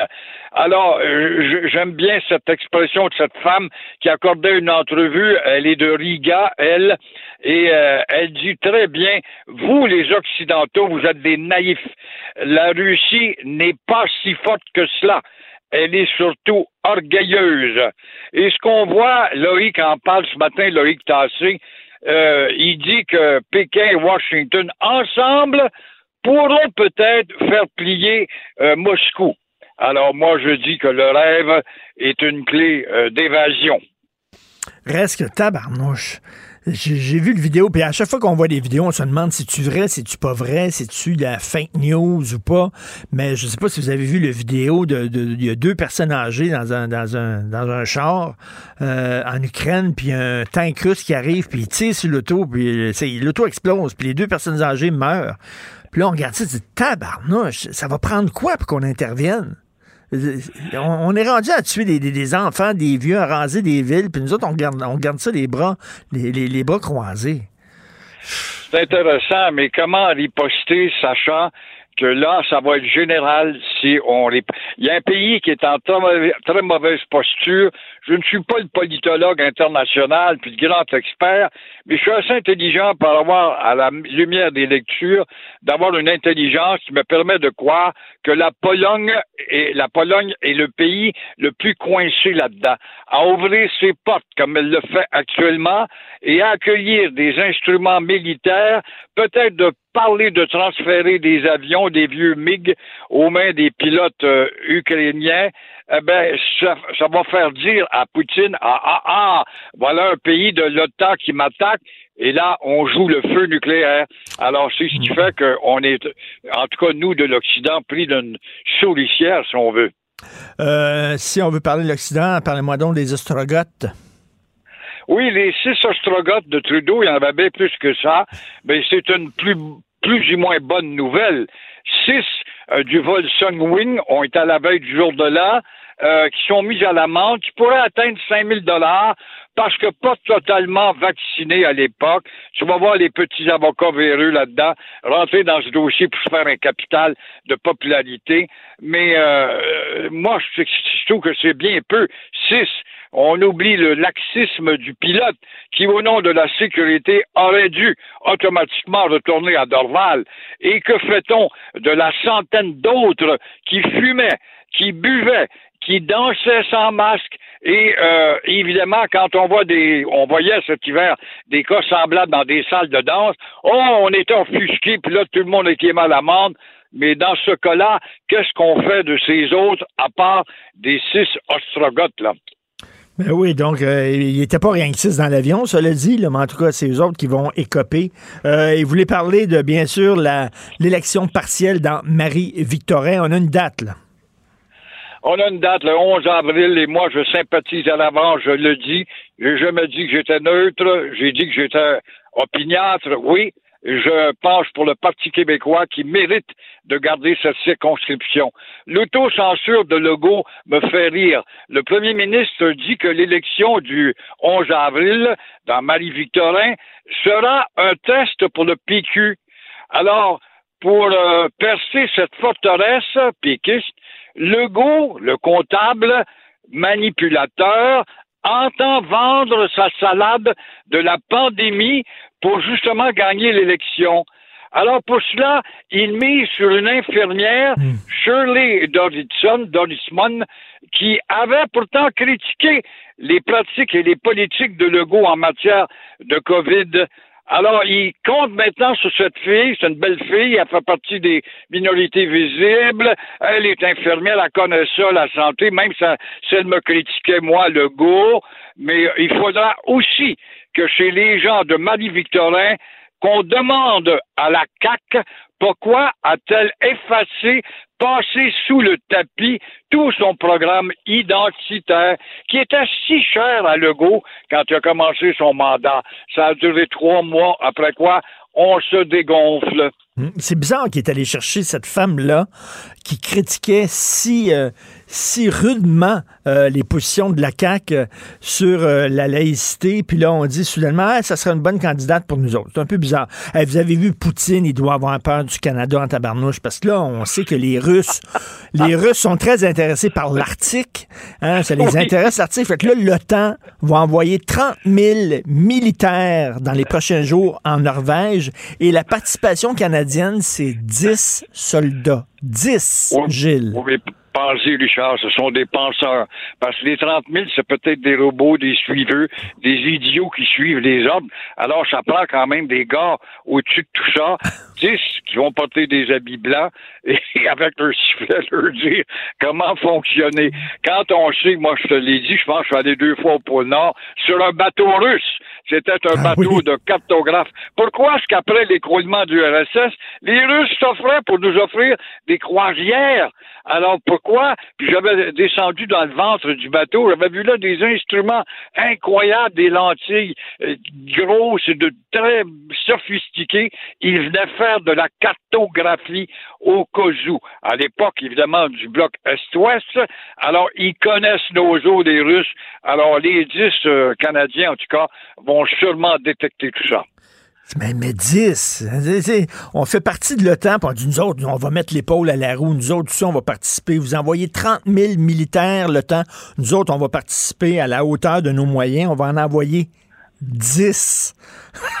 c'est les charlots, Christy, vraiment, là, ça ça, ça, ça a pas de maudit bon sens. 10 militaires, mais ça a l'air, c'est parce qu'au fil des ans, euh, vous le savez, on a, on a sous-financé notre armée, parce que nous autres, on était cool, on était gentils, on était fins, puis l'armée, c'est pas beau, les petits lapins aiment pas ça, fait que nous autres, on n'a Oui. pas donné d'argent à notre armée. Là, on, on se retrouve avec Les- 10, 10 soldats. On a écouté les, les petits lapins, comme Mais tu ouais. dis, et il n'y a pas de doute que le Canada a une armée d'ambulanciers. Ça va pas plus loin que ça, puis on a un équipement euh, dépassé, on n'a pas mis le paquet euh, nécessaire, et en même temps, on est un peu, on est sympathique, on passe pour un pays Ben, naïf, oui. un pays où il faut immigrer, tout est calme, tout est beau, les arbres sont propres, le vent est pur, puis les eaux sont pures. C'est ça la, la vente du Canada. Mais tout ça, mon cher Richard, imagine-toi, au moulin que ça va fournir à Jean Charest quand va arriver la campagne euh, face à Trudeau lorsqu'elle sera générale. Ben oui. Ce qu'on devrait faire, le Canada, là, on devrait envoyer une chorale juste devant le Kremlin puis chanter We are the world. We are the world. We Oui, are the oui. children. Suis sûr ça va, ça va le faire changer d'idée, Poutine.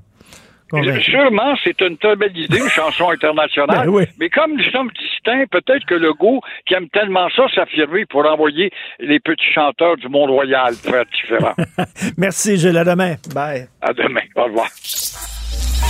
Pour une écoute en tout temps, ce commentaire de Gilles Proux est maintenant disponible dans la section balado de l'application ou du site cube.radio. Cube Radio. Tout comme la série podcast de Gilles Proux, la radio, premier influenceur. Découvrez dans ce balado comment la radio a influencé le monde moderne tel qu'on le connaît d'hier à aujourd'hui. La chronique argent. Une vision des finances pas comme les autres. Друзья всегда поддержат вас не только словом, но и аппетитным сетом из двух бигмаков и двух порций картофеля фри. Выгодный бигмак-сет для друзей. Попробуйте в Макавто и Мак доставки. J'ai rien compris, j'ai rien qu'entendu le mot Big Mac. C'est tout ce que j'ai entendu. Exactement. À partir d'aujourd'hui, euh, Richard, là, pas de trio avec Poutine. Donc, Bing, euh, écoute, McDo se retire de la Russie. Là, là, ça, ça va les, euh, ça, le Poutine, là, il va changer d'idée en tabarnouche. Il va dire, attends une minute, là. Mes concitoyens ne peuvent plus manger de trio Big Mac. Oh! Hey Richard, dans une seule journée hier mardi, le quatre géants américains de l'alimentation, là, Starbucks, McDonald's, Coca-Cola, PepsiCo, ont décidé là, de tourner le dos à la Russie, temporairement, évidemment, là, en ce 13e jour là, de, de guerre. Mais quand même, McDo, là, c'est un, un symbole, là, tu comprends-tu, du, du capitalisme. Là. Écoute, ils étaient là, eux autres, depuis 1990. Et Écoute, j'ai vu des photos là, de l'ouverture du resto à Moscou. Là. Écoute, à- à- avec des, des militaires russes qui Ah oui. mangeaient un Big Mac, tout ça. Mais ces activités en Russie là, représentent 9% des revenus hein, pour McDo. Écoute, 850 succursales, des millions de clients chaque jour, 62 000 employés qui vont être euh, sans job, mais il paraît que McDo va continuer à, les payer. Donc, euh, l'isolement de, Poutine continue par les entreprises de partout à travers le monde.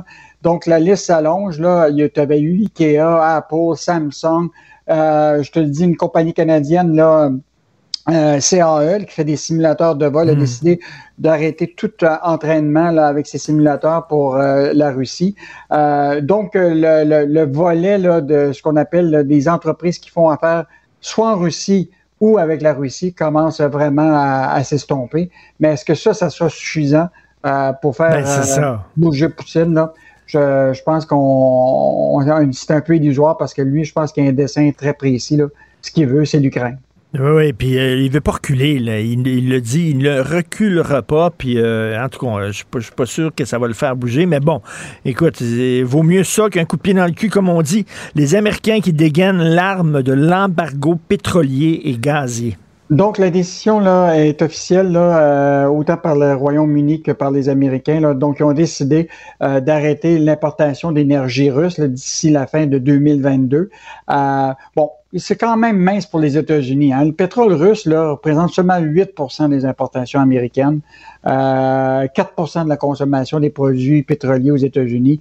Donc, c'est bien moins que l'Europe. Et l'Europe, là, eux autres, c'est 40% des besoins de gaz naturel, puis 30% des besoins en pétrole là, viennent de la Russie.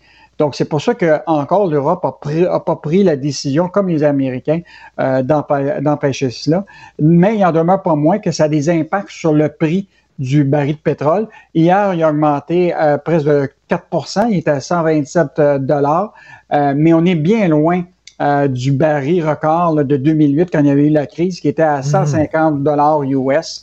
Donc, euh, pour le moment, là, il y a, il y a beaucoup de volatilité euh, dans, dans le marché, euh, de- particulièrement au niveau des pétrolières. Même hier, c'était autour de Shell d'empointer le pas avec après BP, Exxon et euh, l'italienne Eni d'arrêter euh, leur euh, production en, Russie, de suspendre leurs, les importations. Même le Japon envisage actuellement de suspendre les importations d'énergie.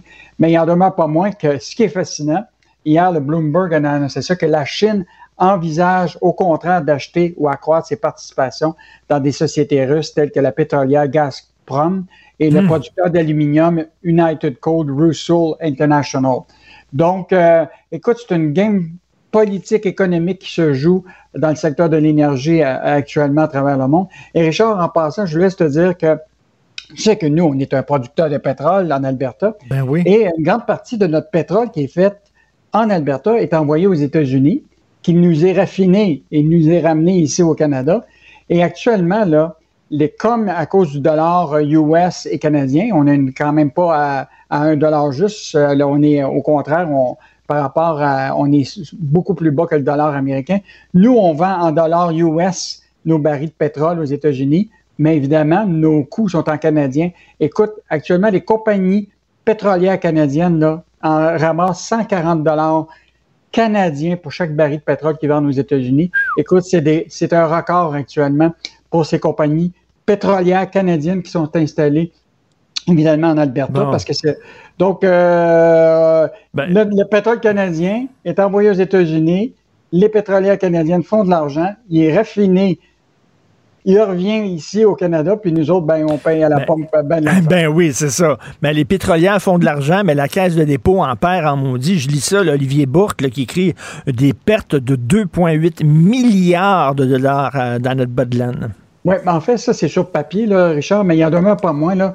Ça, les gens ne se rappellent pas euh, nécessairement de ça, mais dans la transaction qu'on a faite avec Bombardier Transport, là, la caisse de dépôt est devenue le plus important actionnaire d'Alstom euh, depuis la fusion avec Bombardier Transport en janvier 2021. Euh, et là, ce qui est intéressant, c'est que là, on détient à peu près 17% d'Alstom. Alstom possède 20% d'une entreprise ferroviaire russe qui s'appelle Transmash Holding. là. Et donc, euh, évidemment, depuis un bout de temps, l'action de Alstom là, a retraité de 29% en compte tenu justement de toute la question du- de, de la crise euh, en Ukraine, parce qu'il envisageait aussi des visées sur le marché euh, de l'ex-Union soviétique et ils vont peut-être perdre un contrat important en Ukraine si ça se refroidit encore avec Mm. les, les investisseurs. Mais sur papier, là, écoute, notre bloc d'action valait 4,5 milliards en janvier 2021 2021 et maintenant, il ne vaut que 1,7 milliard. Donc, une baisse de 62% Donc, sur papier, on a perdu 2,8 milliards. Écoute, je vais à tout prix, là, en terminant, Jean-Michel Genois-Gagnon parle de l'Auto-Québec, parce que l'Auto-Québec sont inquiets. hein, ils voient des casinos ouvrir sur des réserves autochtones. Ça va leur faire une compétition directe. Alors, eux autres veulent rétorquer. Ils veulent avoir des simulateurs de golf, des simulateurs de course, des spectacles et tout ça. L'Auto-Québec va être de plus en plus présent dans nos vies. Ah ben ça c'est clair là qu'hier euh, c'était l'entrevue, euh, la sortie officielle euh, du PDG euh, de le grand patron de l'Auto-Québec là. Évidemment, écoute, ils se sont trouvés pendant un an presque fermés. Hein, Ben oui. Et là, ils n'ont pas le choix de, de se, se- se diversifier. Et oublie pas, a la compétition du jeu en ligne qui vient, tu sais, les poker stars de ce monde, etc., qui, qui en- normalement sont illégaux selon la, loi de la, régie des loteries, mais qui continuent à venir gruger du marché de, de l'Auto-Québec. Euh, donc, euh, il n'y a pas le choix de regarder une diversification. Et j'ai l'impression qu'il s'en va vers plus de salles de jeu un peu partout, avec des notions de divertissement, de spectacle, etc. Euh, donc, gros défi pour eux. Mais évidemment, là, il va regarder là, toute la question de rationaliser les coûts à, à l'interne, euh, parce que des, tu des, des casinos 20-24 heures, 7 jours par semaine, là, Ben tu oui. vas en avoir de moins en moins de ça. Euh, évidemment, ils vont mettre beaucoup de, de, de, de, de- de l'emphase sur le jeu en ligne. Euh, et évidemment, ben écoute, la question des casinos moi, dans les réserves, c'est un enjeu qui est bien plus au-delà de l'Auto-Québec. C'est un enjeu politique. Euh, comme en Ontario, les autres, ils ont réglé ça. hein. Ils ont réglé que s'ils doivent avoir un casino, il faut qu'il y ait un partage des revenus. Une partie va à l'État, puis une partie qui Ben reste oui. avec la communauté. Ben pourquoi on ne fait Euh, pas ça? Ben oui, tout à fait. Bon, il paraît qu'Yann Lafrenière travaille sur toutes sortes de modèles, mais ça leur prend du temps parce que ça fait des années qu'ils en parlent. L'Ontario l'ont déjà réglé, Saskatchewan l'a réglé, Manitoba. Euh, ici, ça traîne. euh, bon, tu sais comment on est au Québec. Là. Ben ça, oui. prend des- ça prend un comité par-dessus comité, comité, comité. Eh ben oui. Et, et rapido, rapido, euh, Jean Charest, on sait qu'il était très actif dans le milieu des affaires. Il y a des appuis un peu partout. D'ailleurs, il y avait des clients chinois. hein. Il, défendait Huawei, entre autres, euh, et tout ça. Là, ça, ça va lui être bénéfique pour sa course au leadership au Parti conservateur. Mais ça peut être bénéfique, Richard, mais ça peut être aussi ton passé finit toujours par te rattraper. Oui. Parce que là, si tu es. Tu sais, mettons, va venir le débat sur la question de la loi 101, là, qui est, ou la, la nouvelle loi qui va imposer que les compagnies comme le CN puis euh, les compagnies fédérales soient sous la, la férule de la loi 101. Là. Ça va être intéressant de voir comment lui, il va réagir à ça alors qu'il se retrouve. Il s'est retrouvé pendant un bout de temps au CN avec un PDG unilingue anglais. Ben Ouais, oui. L'autre affaire, c'est il a, été représentant de plusieurs clients chinois. Lui-même l'a dit. Euh, tu sais, je devrais vous dire, à d'honnêteté, moi, j'ai des clients chinois et on sait qu'il a travaillé euh, comme lobbyiste euh, au- autour de Huawei. Huawei, c'est le gros géant du 5G pour, pour le moment qu'on n'a toujours pas banni du Canada. Donc, on va voir si jamais il devient premier ministre, là, euh, s'il se rend jusque-là, là, euh, que ça va être quoi sa position par rapport à la relation avec la Chine? Et c'est intéressant parce qu'on a parlé au consulat chinois hier qui nous a dit euh, clairement que tout bon ami, euh, les amis canadiens sont importants pour nous pour développer les relations bilatérales. Donc, peut-être qu'ils vont trouver un allié en, Jean Charest. Et, en terminant, bien évidemment, Jean Charest, écoute, il était présent, on a, on a appris qu'il était souvent sur des conseils d'administration autour de minières euh, qui sont présents en Afrique. Euh, Évidemment, il a été à l'Association des industries d'aérospatiale du Canada et il a aussi été au Conseil d'affaires Canada-Émirats arabes unis pour des missions facilitées entre Eh l'échange entre les deux ben. pays. Donc, euh, on s'entend que toujours se passer là, des relations privées qu'on a eues en affaires finit toujours par nous rattraper plus tard dans des dossiers. Ben On verra oui. Écoute, euh, l'Émirat arabe uni, là, on s'entend que c'est pas une très grande démocratie. La Chine, avec qui il a travaillé, on s'entend que c'est pas une très grande démocratie. Euh, c'est certain que ça va lui coller aux fesses, comme on dit. Merci beaucoup, Yves Daou. Salut, à demain. La Banque Q est reconnue pour faire valoir vos avoirs sans vous les prendre. Mais quand vous pensez à votre premier compte bancaire, là, tu sais, dans le temps à l'école, là, vous faisiez vos dépôts avec vos scènes dans la petite enveloppe. là. Hmm, C'était bien beau. Mais avec le temps, à ce compte-là vous a coûté des milliers de dollars en frais, puis vous ne faites pas une scène d'intérêt. Avec la Banque Q, vous obtenez des intérêts élevés et aucun frais sur vos services bancaires courants. Autrement dit, ça fait pas mal plus de scènes dans votre enveloppe, ça. Banque Q. Faites valoir vos avoirs. Visitez banqueq.ca pour en savoir plus. Pendant que votre attention est centrée sur vos urgences du matin, vos réunions d'affaires du midi, votre retour à la maison ou votre emploi du soir, celle de Desjardins Entreprises est centrée sur plus de 400 000 entreprises à toute heure du jour. Grâce à notre connaissance des secteurs d'activité et à notre accompagnement spécialisé, nous aidons les entrepreneurs à relever chaque défi pour qu'ils puissent rester centrés sur ce qui compte, le développement de leur entreprise.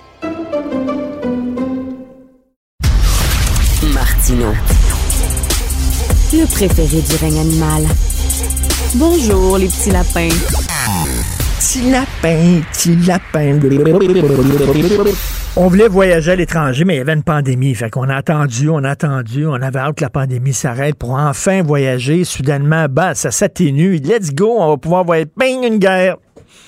Alors, est-ce qu'on va pouvoir aller en Europe cet été? Puis ça va coûter cher probablement parce que l'essence coûte plus cher. Donc, c'est sûr que ça va se refléter sur le prix du billet. Nous allons en parler avec M. Moscou Côté, président de l'Association des agents de voyage du Québec. Bonjour, M. Côté. Bonjour, M. Martineau. Je pense qu'on va arrêter l'entrevue direct là parce qu'on a décidé de vous boycotter parce que vous appelez Moscou. C'est terminé. j'ai eu quelques petits amis comiques sur Facebook qui m'ont euh, ils m'ont fait des taquineries. Rien de méchant, là, mais Ben c'est bonne guerre. Ouais. Ben oui, bon, excusez, c'est une joke plate, là. Mais bon, alors, ça va coûter plus cher, les billets, ça, c'est sûr et certain, avec le prix de l'essence qui augmente. Ben, écoutez, c'est toujours une question d'offre et de demande, mais en même temps, vous avez raison, le fuel représente à peu près 50% du coût du billet d'avion. Donc, s'il y a une augmentation, euh, ben, ça fait augmenter le prix. Par contre, il faut juste faire attention, là, le- prix qu'on paye à la pompe, ça, c'est, tu sais, il y a comme là-dessus, il y a, je sais pas, 75% de taxes, tandis que dans les vols internationaux, le, l'essence n'est pas taxée parce que c'est brûlé dans un espace international, donc aucun des deux pays peut mettre une taxe dessus. Donc, c'est pas le même prix, là. C'est, c'est comme quasiment le quart de ce qu'on paye à la pompe. là. Euh, J'imagine a des gens qui avaient euh, acheté des billets. Je lisais ça, entre autres des billets pour euh, des croisières en bateau. Et parmi, par- leur croisière avait préparé, là, avait prévu un arrêt à Saint-Pétersbourg, je crois. Ben là, est-ce que ces gens-là vont être remboursés? Écoutez, au-delà de ça, les croisières en mer Baltique, il y a beaucoup de groupes qui sont annulés. Euh, maintenant, chaque compagnie va avoir sa politique. Si le bateau est annulé complètement, à ce moment-là, oui, là, ils remboursent. Si par contre, ils vont juste enlever l'escale à Saint-Pétersbourg puis la remplacent par une autre escale, à ce moment-là, non. Ça, c'est pas nécessairement automatiquement remboursé. C'est du cas par cas. Votre agent de voyage va pouvoir vous aider.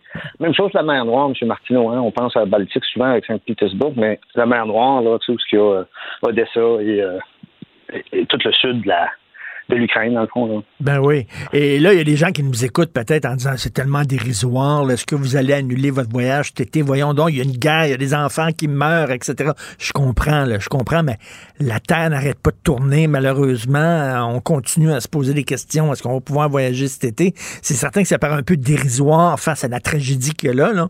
On n'est pas en train de pleurer des larmes de crocodile en disant on ne pourra pas voyager, mais reste qu'il y a beaucoup de gens qui se posent cette question-là. Et euh, ben, on ne sait pas euh, comment ça va avoir l'air en Europe cet été. Là. On n'a aucune idée. Écoutez, après, la- après les deux ans de pandémie, que notre business a vraiment été sur euh, ben, KO, selon tuile qui nous tombe sur la tête, les guerres ont tout le temps eu un impact négatif. Je veux dire, même des choses comme, vous savez, dans les années 90, la guerre du Golfe avait un impact, elle diminuait la demande sur les voyages au Mexique de 10-15% parce qu'il y a du monde qui se disait Ah, il faut que ça se dégénère, ces trucs-là. Donc, Là, sans aller jusque le Mexique Caraïbe ne devrait pas être impacté beaucoup par le conflit là, en Ukraine, qui est quand même un conflit régional.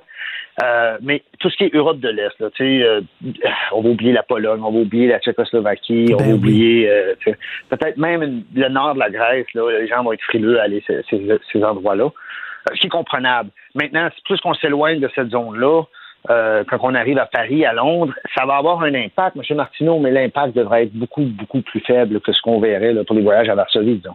Parce qu'il y a- a beaucoup de gens, il y a- a un crackpot, là, il- Poutine, il y a un crackpot. Qui sait ce qu'il va faire? Il va-tu utiliser l'arme atomique? Il y a des gens qui disent, si jamais il envoie un missile euh, sur l'Ukraine, je préfère être au Québec, aux États-Unis, plutôt qu'être en France, euh, qui est sur le territoire européen, qui est juste à côté. Ouais, mais je suis pas, euh, je suis pas stratège militaire, mais j'ai comme l'impression que c'est une bombe nucléaire qui tombe en quelque part. C'est Montréal, Washington, Vancouver, Toronto, on va tout y passer anyways parce qu'ils vont comme commencer à ouvrir ça à large. Je verrais pas comment est-ce que ça pourrait être justifié, mais encore là, je suis pas stratège militaire. Moi, je parle au nom des agences de voyage. Et, et là, écoutez, oui, c'est vrai qu'on on va éviter, là, on n'ira pas en Ukraine, hein, ça c'est d'office. On les pays autour limitrophes, ben on va les éviter. Puis les pays potentiellement à conflit, euh, tu sais, on parle de Lettonie, Estonie, Lituanie. Euh, Bon, ça, c'est. On pourra y aller dans cinq ans quand que ça va être un peu moins, euh, moins dangereux. Et là, les gens qui veulent voyager euh, en Europe ou euh, ailleurs cet été, est-ce qu'on est mieux d'acheter nos billets tout de suite? Parce que est-ce que vous prévoyez une hausse des prix euh, prochainement? Écoutez, nonobstant le, le- que le prix du carburant augmente ou, ou pas, euh, les prix dans des billets d'avion, de vols réguliers sur des destinations voyage, pas vacances dans le sud. Hein. Les vacances dans le sud, des fois, il y a des dernières minutes qui peuvent sortir. Mais pour tout ce qui est de l'Europe, le plus longtemps qu'on achète, les meilleures bases tarifaires sont disponibles. Et au mesure qu'on se rapproche, ben là, à ce moment-là, ils montent les tarifs. Donc, c'est vraiment tout le temps à long terme à l'avance, le plus longtemps d'avance. Normalement, en janvier, février, les, les précurseurs commencent à acheter, mais le gros de l'Europe se vend au mois de mars-avril. Alors, On est rendu là, là. Donc, normalement, ça serait le temps d'acheter son billet sur. Vous savez, avec la pandémie, il y a des gens qui avaient acheté des billets d'avion puis qui voulaient être remboursés parce qu'ils ne pouvaient plus voyager. Euh, et a certaines lignes aériennes, on dirait qu'ils remboursent plus facilement que d'autres. Moi, j'avais des, billets d'avion euh, par Air France. Ça a été très, très, très facile de me, rembourser, de me faire rembourser. J'ai pas attendu longtemps. Euh, Est-ce qu'il faut prendre ça en considération lorsqu'on achète des billets d'avion? Oui, c'est une des choses que, tu sais, on, on va se souvenir. Hein? On a une mémoire, une mémoire peut-être courte, mais on en a une quand même. Mais il y a d'autres aspects aussi que votre agent de voyage va pouvoir vous aider. Comme vous mentionnez Air France, mais Air France est souvent, en, sans être en grève, en conflit de travail. Euh, donc, tous ceux qui ont des escales à faire parce qu'ils vont au-delà au-delà de Paris, on recommande jamais à Air France parce que, ben, enfin, ça peut être problématique là, quand que les, les, les, les, bagagistes font des moyens de pression, que les valises se rendent pas. Euh, tandis que, exemple, une compagnie comme KLM, qui est dans le même groupe à France KLM, mais euh, pour une raison qui, qui m'échappe, on dirait que à Amsterdam, ben, les bagagistes, c'est pas un problème. Les valises sont tout le temps bien transférées. Mm. Donc, il y a des possibilités, comme vous dites, d'aller avec les compagnies qui ont été peut-être plus faciles. Mais il faut comprendre que les compagnies comme Air France ont remboursé peut-être plus vite que les compagnies canadiennes, comme on sait. Mais c'est parce que le gouvernement français est, est intervenu Mm.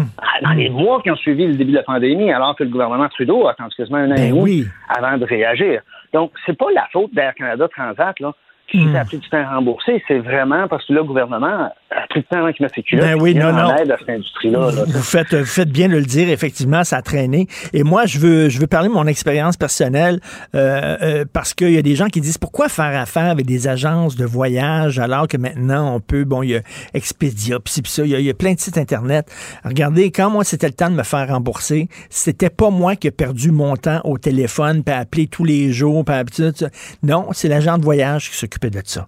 C'est lui. Donc, c'est un, en- entre autres, c'est quand il y a des, quand, quand il arrive des problèmes, euh, vous devez pas perdre vos journées sur le téléphone. C'est l'agent de voyage qui va s'en occuper. D'où, euh, c'est un des bons côtés de faire affaire avec une agence de voyage, Monsieur Côté. Oui, puis vous mentionnez Expedia, M. Martineau, mais euh, les gens ne savent pas. Les agents de voyage, on peut vendre Expedia. Expedia, on a le même tarif qu'Expedia et Expedia nous paye une commission. Donc, il n'y a, aucune raison. C'est jamais moins cher d'aller en direct. On peut tout trouver avec l'agent de voyage. Expedia, ils ont, tu sais, au début, là, on, bon, nous, on vend en direct, on vend en direct, mais à un moment donné, il y a comme huit ans à peu près, ils ont vu qu'ils ne pouvaient plus grossir sans le support des agences de voyage. Et ils sont venus nous voir, ils ont dit, ben, vous pouvez nous vendre, on va vous commissionner, on vous fait une commission.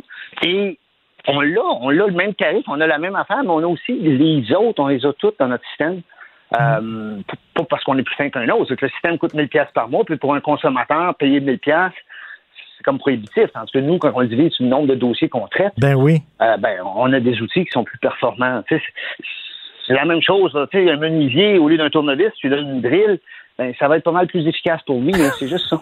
Merci beaucoup euh, de ces éclaircissements-là, Monsieur Moscou Côté. Et bien sûr, on espère là, que cette guerre-là arrête pour les gens euh, de l'Ukraine au plus sacrant. Donc, président de l'Association des agents de voyage du Québec. Merci, Monsieur Côté. La Banque Q est reconnue pour faire valoir vos avoirs sans vous les prendre. Mais quand vous pensez à votre premier compte bancaire, tu sais, dans le temps à l'école, vous faisiez vos dépôts avec vos scènes dans la petite enveloppe. Hmm, C'était bien beau. Mais avec le temps, à ce compte-là vous a coûté des milliers de dollars en frais, puis vous ne faites pas une scène d'intérêt. Avec la Banque Q, vous obtenez des intérêts élevés et aucun frais sur vos services bancaires courants. Autrement dit, ça fait pas mal plus de scènes dans votre enveloppe, ça. Banque Q. Faites valoir vos avoirs. Visitez banqueq.ca pour en savoir plus. Pendant que votre attention est centrée sur vos urgences du matin, vos réunions d'affaires du midi, votre retour à la maison ou votre emploi du soir, celle de Desjardins Entreprises est centrée sur plus de 400 000 entreprises à toute heure du jour. Grâce à notre connaissance des secteurs d'activité et à notre accompagnement spécialisé, nous aidons les entrepreneurs à relever chaque défi pour qu'ils puissent rester centrés sur ce qui compte, le développement de leur entreprise. Martino. Pour l'instant, nos avocats nous disent que tout est beau. Alors, nous discutons bien sûr de la situation en Ukraine et euh, des réactions en Europe avec euh, Christian Rioux, l'excellent correspondant à Paris pour le quotidien Le Devoir. Bonjour, Christian. Bonjour Richard. Euh, récemment, j'entendais à la radio française une commentatrice qui euh, disait euh, on accueille en Europe les bras ouverts les réfugiés ukrainiens. Comment ça se fait? On a fait pas fait preuve d'autant euh, d'autant de générosité envers les réfugiés syriens C'est pas vraiment la même chose, Christian, non? Ben, écoutez, je, je pense effectivement qu'on a euh, qu'on a senti une réaction euh, très différente de- de- des populations européennes en général, mais notamment euh, notamment en France euh, à l'égard des réfugiés euh, des réfugiés ukrainiens. D'abord, les réfugiés ukrainiens sont sont sont sont sont, sont 2 millions aujourd'hui. Ils sont principalement en, en Pologne et, et en Roumanie, dans les pays limitrophes, mais tout le monde a constaté une chose, c'est que euh, massivement, les personnes qui, qui franchissaient la frontière, c'était des femmes et des enfants. Euh, alors que les hommes euh, euh, se battaient, étaient réquisitionnés pour se battre et défendre, défendre leur pays. Et je vous dirais que ce n'est pas ce qu'on avait vu au moment de la guerre en Syrie. Les Français avaient constaté, notamment, on, on les voit, les réfugiés syriens, régulièrement. Les réfugiés syriens, il y avait quelques familles, il y, il y en a eu évidemment, mais c'était massivement des jeunes hommes de 20 ans qui arrivaient, euh, qui arrivaient en Europe et qui demandaient le statut de réfugié.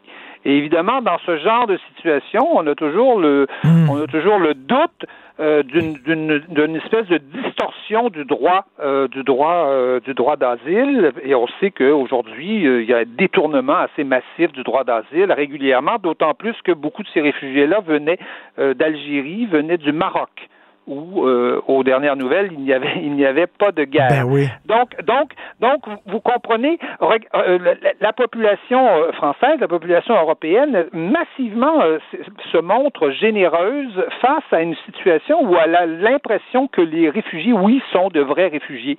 C'est-à-dire qu'on a vraiment l'impression qu'il y a des gens à aider, mais quand elle a l'impression que qu'on détourne le droit le droit d'asile, qu'on qu'on qu'on qu'on opère une espèce de distorsion de ce qu'est véritablement le droit d'accueillir un réfugié qui en qui en a besoin.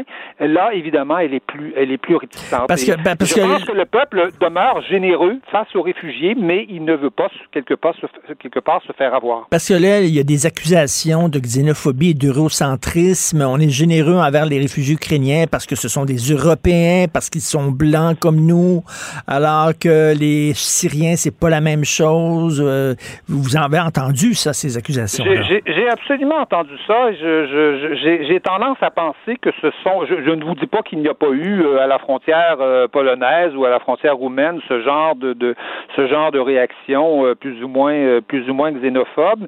Mais mais moi, ce que je constate, c'est une générosité massive de la population à l'égard à l'égard des, des réfugiés, que des réfugiés euh, que, de- que des Africains, par exemple, vivant, euh, étudiants euh, en Ukraine, aient eu de la difficulté à passer la frontière, euh, la frontière euh, polonaise, euh, ça peut s'expliquer effectivement par des réactions de xénophobie, mais ça peut aussi s'expliquer parce que euh, ils ne sont pas ukrainiens. C'est-à-dire que, euh, c'est-à-dire que euh, euh, un, un Ghanéen, par exemple, un Congolais euh, qui se retrouve en, comme un Canadien d'ailleurs, qui se retrouve en Ukraine, va d'abord faire appel à son gouvernement. C'est-à-dire, il n'a pas à faire appel aux Polonais ou à la Pologne pour, pour aller se réfugier en Pologne. Vous, vous, vous comprenez? Moi, si je suis Canadien et si je suis en Ukraine, je vais appeler l'ambassade de- l'ambassade canadienne et je vais m'arranger pour, euh, pour rentrer chez moi. Euh, j'ai- quelque part ailleurs où aller. L'Ukrainien, lui, n'a que la Pologne où aller ou la, ou la Roumanie, c'est-à-dire le pays le plus près qui est à côté, qui est à côté de, de, de chez lui. Ça peut, ça peut s'expliquer comme ça. D'ailleurs, il y a des gouvernements qui, je pense que le gouvernement canadien a dû faire ça, qui font des ententes, par exemple, avec le gouvernement polonais ou le gouvernement roumain pour qu'ils accueillent ils accueillent leurs euh, leurs citoyens et qu'ensuite ils puissent ils puissent ils puissent rentrer chez eux. Mais- Donc donc moi je ne sauterai pas trop rapidement aux conclusions sur ce qu'on a vu à la frontière. J'ai lu tous les articles qui se sont écrits qui ont été écrits là-dessus. Il se peut qu'il y ait eu des réactions xénophobes, mais il se peut aussi que euh, les Polonais euh, donnent l'accueil et accueillent essentiellement des gens qui ont euh, qui ont une carte de citoyen euh, de citoyenneté euh, euh, ukrainienne. Hey, Christian, est-ce que c'est réaliste de demander aux Européens de boycotter le pétrole russe? Écoutez, euh, je vous dirais que que c'est non, ce n'est pas réaliste. ce n'est pas ré- absolument pas réaliste dans, dans, dans l'immédiat. C'est strictement impossible. Euh, Il y, y a un sommet européen qui s'ouvre là de, demain ici euh, à Versailles où les, les 27 pays européens vont, vont discuter de ce, de ce sujet-là. Euh, Aujourd'hui, vous savez, le, le pétrole, le pétrole russe euh, en Europe, c'est 40 euh, le, le pétrole et le gaz russe, hein, c'est 40% des approvisionnements en pétrole et, et, et en gaz. En Allemagne, c'est 55% Si vous arrêtez ça demain matin, là, il y a des gens qui pourront plus se chauffer, il y a des usines qui vont s'arrêter, et, euh, et, et, et, en particulier en Allemagne, la production d'électricité va être très difficile parce qu'on s'en sert dans les centrales, euh, dans les centrales euh, au gaz. Donc c'est strictement impossible, et je, je vous dirais que euh, il y a quelque chose d'un peu pervers je, euh, dans, dans, dans le dans le dans l'embargo américain que Biden a décrété euh, sur le sur le sur le gaz russe dans la mesure où il propose une mesure qui à lui ne ne lui coûtera pas très cher, dans le fond, parce que lui, Mmh. c'est à peu près Ben oui. 8 je pense, de ses approvisionnements, et il peut très rapidement combler tout ça avec du gaz vénézuélien ou, même d'Arabie saoudite, alors que l'Europe est absolument dans l'incapacité de faire ça. D'ailleurs, euh, Scholz, le, le chancelier allemand, s'est opposé euh, à cette, à cette mesure-là. Euh, les Français sont extrêmement réticents. En fait, tout le monde ici est extrêmement réticent à cette mesure-là parce que c'est à peu près impossible. Mais ceci dit, on peut aussi dire que les Européens se sont mis, euh, euh, se sont soumis à une sorte de dépendance au gaz russe eux-mêmes et les Allemands en particulier euh, en, stoppant le nucléaire en Allemagne. Vous savez, si si si si le- les- importations de gaz russes ont presque doublé en, Allemagne depuis depuis dix ans, c'est essentiellement parce que l'Allemagne a dit non au nucléaire, énergie qui ne produit pas de CO2, qui a, qui a des désavantages, oui, mais qui ne produit pas de CO2, et énergie qui est euh, qui, qui assure l'autonomie à peu près complète et l'indépendance énergétique de- de- des pays. C'est d'ailleurs tout le tout le bénéfice de la France aujourd'hui d'avoir conservé son industrie nucléaire. Elle n'a que 17% d'importation de gaz russe, donc euh, donc voilà, elle est, Mais elle est, passe, elle- par elle est contre, aujourd'hui euh, relativement indépendante et à une époque où on redécouvre les, les vertus de l'indépendance euh, euh, économique, c'est peut-être euh, c'est certainement un avantage. Par contre, ce qui se passe, la, guerre en Ukraine, c'est la, première fois qu'il y a une guerre dans, dans un pays euh, où il y a vraiment des installations nucléaires importantes. Est-ce que c'est un coup de mort, ça, justement, euh, aux écolos qui est en train d'embrasser l'énergie nucléaire? Qu'est-ce que vous voulez dire, les, les Ben, écolos? ben, C'est-à-dire qu'on montre, euh, on, on- on montre que finalement, les centrales nucléaires, c'est extrêmement dangereux là, en temps de guerre. là. Donc, euh, je sais pas, là, juste comme euh, les, moi je lisais, là, les, les, les, les écolos ont redécouvert les vertus de l'énergie nucléaire et tout ça. Mais là, on se rend compte que ça peut quand même poser un sacré problème si, euh, s'il y a des conflits armés.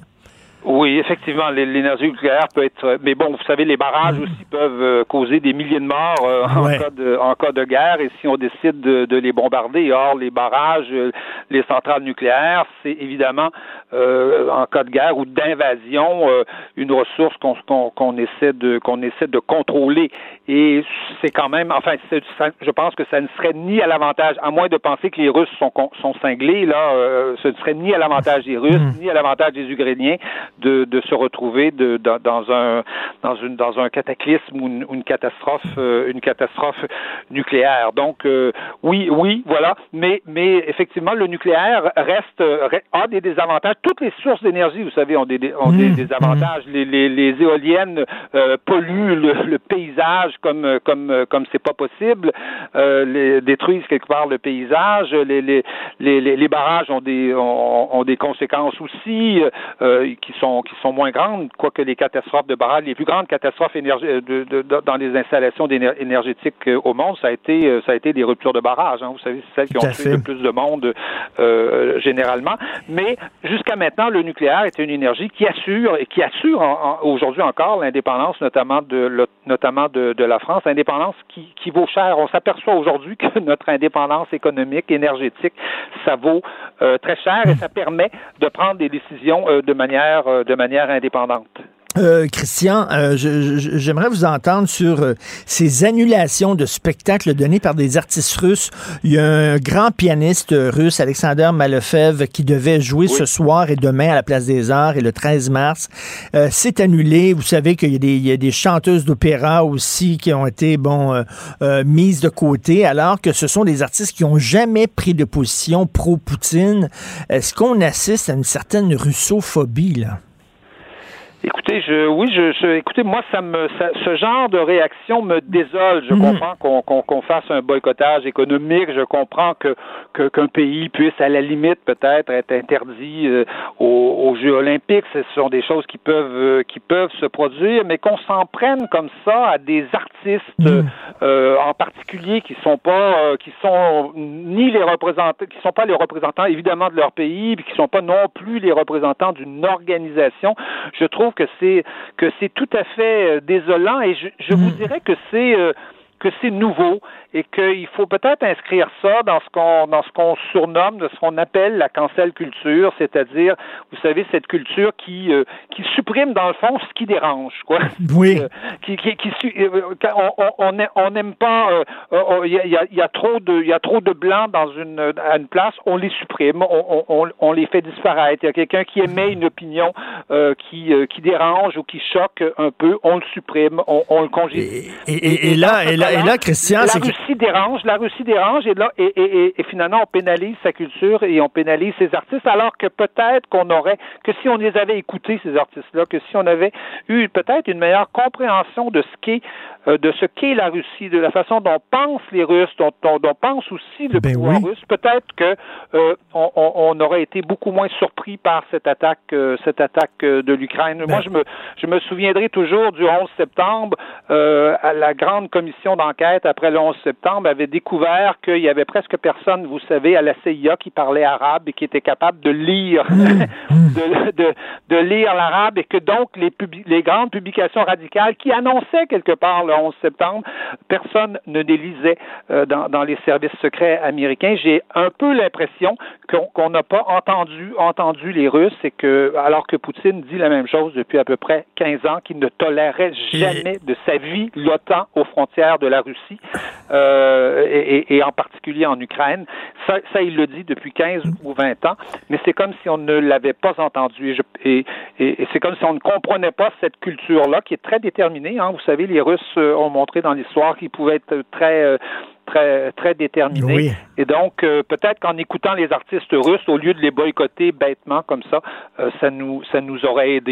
Euh, je, dis, je dis en rigolant, mais est-ce qu'on va retirer les Tolstoï, les Dostoïevski des, des, des, des, rayons des, des, librairies? À la limite, ça ne me surprendrait même pas. Et effectivement, comme vous dites, c'est presque de la cancel culture. Oui. Et en, en terminant rapidement, est-ce qu'on est en train d'envisager de plus en plus une intervention militaire, euh, est-ce que, est-ce que ça se discute en France? Euh, je vous dirais non. Non. Ça ne se discute pas. Il y a, a, a peut-être des gens, euh, des gens, euh, euh, des individus en particulier qui le, qui le réclament, mais euh, je pense qu'on est dans un dans un conflit où euh, où, où les forces de l'OTAN n'interviendront pas. C'est, ça, ça, semble ça semble une évidence. C'est pour ça qu'on a on a refusé le, de sécuriser le, l'espace aérien malgré la demande du premier ministre ukrainien. vous savez, au, au, au Vietnam, l'armée américaine était engagée directement, mais euh, il y avait il y avait de l'autre côté, il y avait des conseillers russes, mais il n'y avait pas euh, il avait pas de division militaire russe. vous voyez? Non, c'est euh, oui, vous savez même chose même chose en ex-Yougoslavie, l'OTAN l'OTAN était présente, Mm. Clinton a bombardé, mais on savait qu'il y avait qu'il y avait une sympathie, un soutien russe derrière les Serbes, mais les divisions russes n'ont pas été engagées. engagées euh, des divisions de l'OTAN contre des divisions russes directement. Euh, là, c'est c'est haussé d'un cran, évidemment, la, la, la menace. C'est triste et c'est même à la limite terrible, je dirais, pour les pour les Ukrainiens. Tout à fait. Mais, euh, mais je pense qu'on est dans cette dans cette situation et que euh, et que et que ce conflit va devoir quelque part se résoudre à un moment donné par une forme de négociation. Mais c'est très important ce que vous avez dit. On aurait dû écouter Poutine. Il l'avait dit, je n'accepterai jamais l'OTAN aux portes de la Russie. Euh, donc, on n'a pas à se surprendre de sa réaction à la limite. Merci beaucoup, Christian Rio. On continue bien sûr à vous lire dans le devoir. Merci. C'est moi qui vous remercie. Au revoir. Au revoir. La Banque Q est reconnue pour faire valoir vos avoirs sans vous les prendre. Mais quand vous pensez à votre premier compte bancaire, tu sais, dans le temps à l'école, vous faisiez vos dépôts avec vos scènes dans la petite enveloppe. Hmm, C'était bien beau. Mais avec le temps, à ce vieux compte-là vous a coûté des milliers de dollars en frais, puis vous ne faites pas une scène d'intérêt. Avec la banque Q, vous obtenez des intérêts élevés et aucun frais sur vos services bancaires courants. Autrement dit, ça fait pas mal plus de scènes dans votre enveloppe, ça. Banque Q, faites valoir vos avoirs. Visitez banqueq.ca pour en savoir plus. Pendant que votre attention est centrée sur vos urgences du matin, vos réunions d'affaires du midi, votre retour à la maison ou votre emploi du soir, celle de Desjardins Entreprises est centrée sur plus de 400 000 entreprises à toute heure du jour. Grâce à notre connaissance des secteurs d'activité et à notre accompagnement spécialisé, nous aidons les entrepreneurs à relever chaque défi pour qu'ils puissent rester centrés sur ce qui compte, le développement de leur entreprise. Confrontant, dérangeant, divertissant. Richard Martineau, il brave l'opinion publique depuis plus de trois décennies.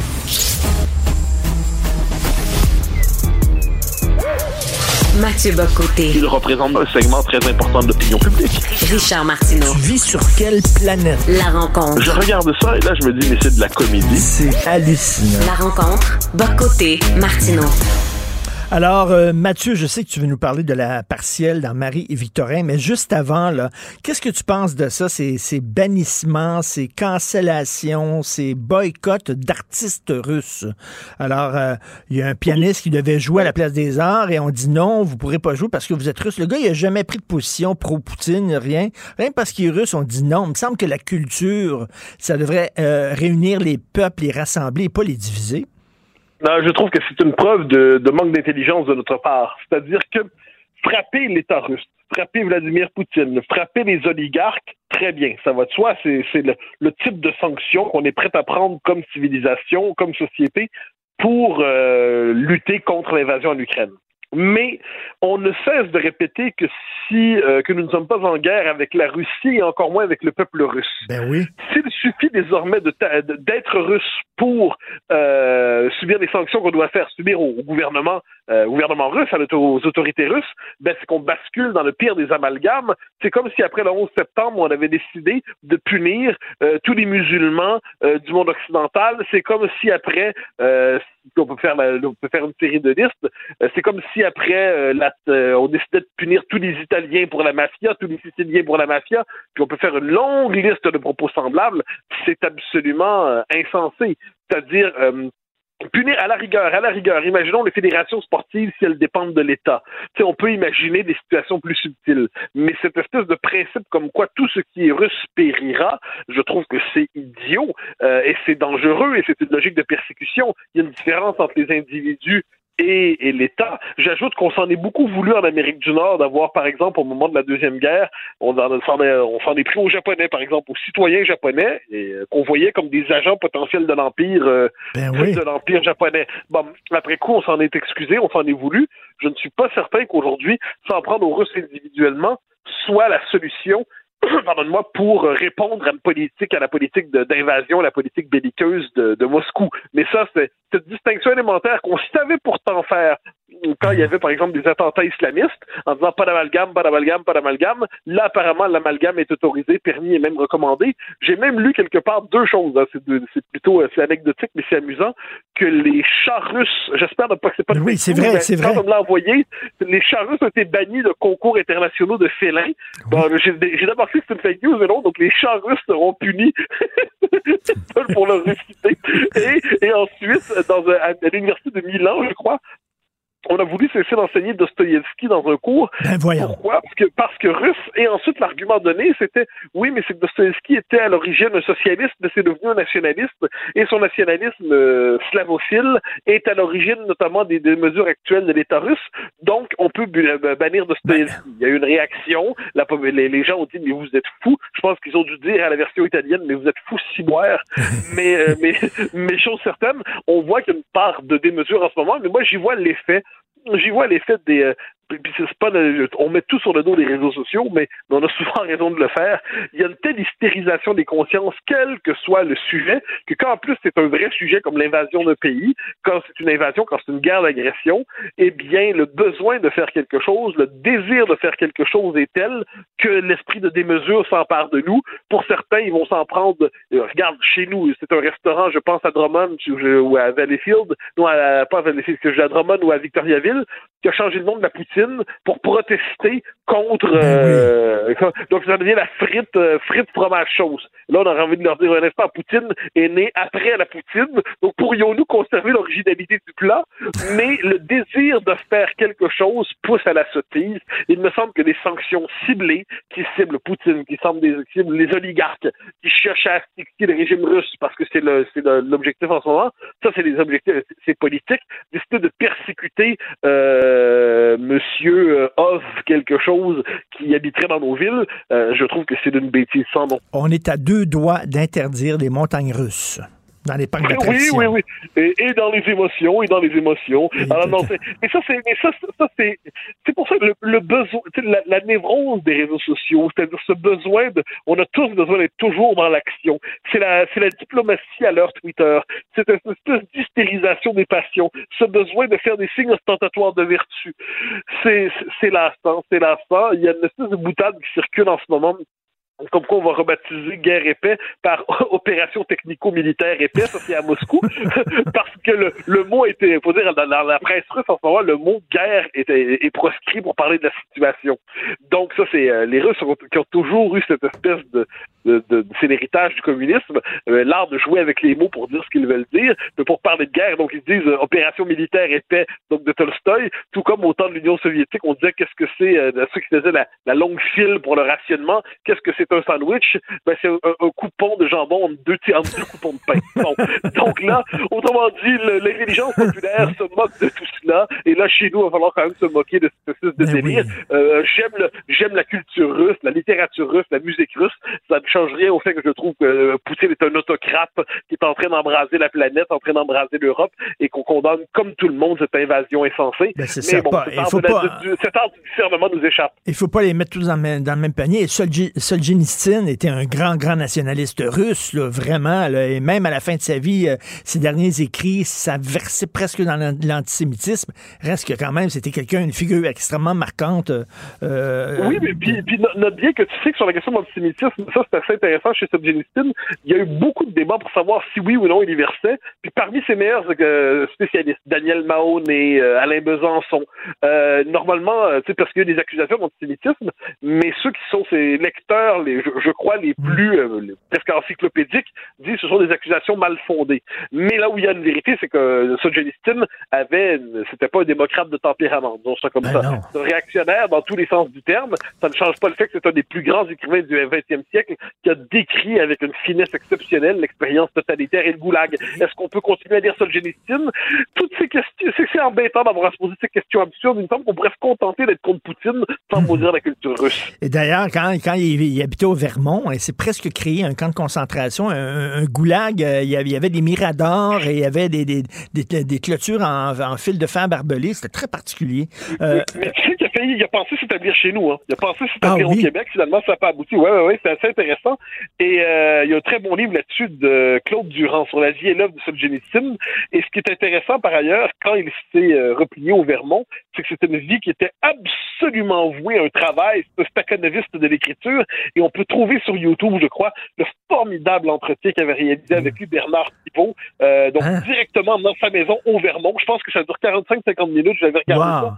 Époustouflant d'intelligence et, c'est une vie de staccanoviste de l'écriture. T'imagines, là, euh, si on avait été vivant, là, euh, si on avait été plus vieux à cette époque-là, on aurait pris l'auto, puis euh, deux heures de route, puis on aurait parlé à Alexandre Ouais, on- Solzhenitsyn. On a, Hélène nous aurait accueillis avec ses miradors en disant Mais dégagez vous faites là, les touristes Je suis à écrire On veut vous parler, monsieur On veut vous parler, on veut vous toucher la barbe Mais, mais quoi- mais quoi qu'il en soit, non, c'est un des grands écrivains du 20e siècle.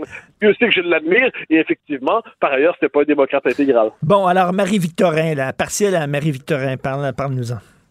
elle a son importance. Elle a son importance parce qu'une des questions qui compte jusqu'aux prochaines élections, c'est de savoir si le Parti québécois est un parti qui va exister encore, qui va compter, qui va peser, qui va participer au débat, ou si c'est un parti qui est condamné à une forme d'extinction finale.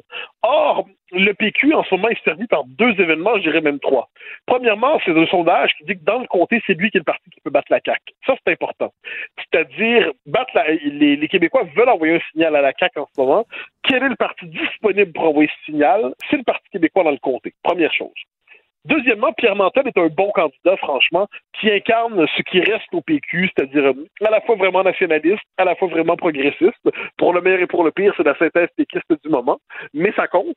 Et troisième élément, troisième élément, la CAQ est en train en ce moment de transformer son nationalisme en nationalisme purement verbal, et il faut une force nationaliste au Québec, ne serait-ce que pour faire une piqûre à la CAQ pour dire attention, attention, le nationalisme, c'est pas que des mots, c'est aussi une politique. Et de ce point de vue, le Parti québécois peut, dans ce contexte, transformer cette petite élection en occasion de se relancer, non pas pour prendre le pouvoir aux prochaines élections, personne n'est fou, mais pour savoir si le Parti québécooi est capable d'exister et de faire vivre l'option indépendantiste et le mouvement indépendantiste comme force politique, comme force nationaliste, dans un Québec où à la CAQ, le nationalisme sert de rhétorique, mais sert rarement de politique. Et ce serait une façon aussi de, d'envoyer un message aussi à, la CAQ, parce que, bon, il y a eu des ratés. Là, hein. regarde l'imposition du deuxième couvre-feu, par exemple, et euh, on a demandé des documents à Radio-Canada, on a demandé des documents pour euh, savoir sur quoi on s'est basé euh, pour imposer ce couvre-feu-là, et c'est arrivé cavardé de haut en bas. Là. Oui, absolument. Et là, c'est la question sanitaire pèse. L'avantage, si je peux me permettre, du PQ là-dedans, la différence de Duhem, c'est que Duhem, c'est un vote purement protestataire. Ça va peut-être devenir autre chose, euh, c'est possible. Éric Duhem est un homme talentueux, mais pour l'instant, son parti est un parti protestataire.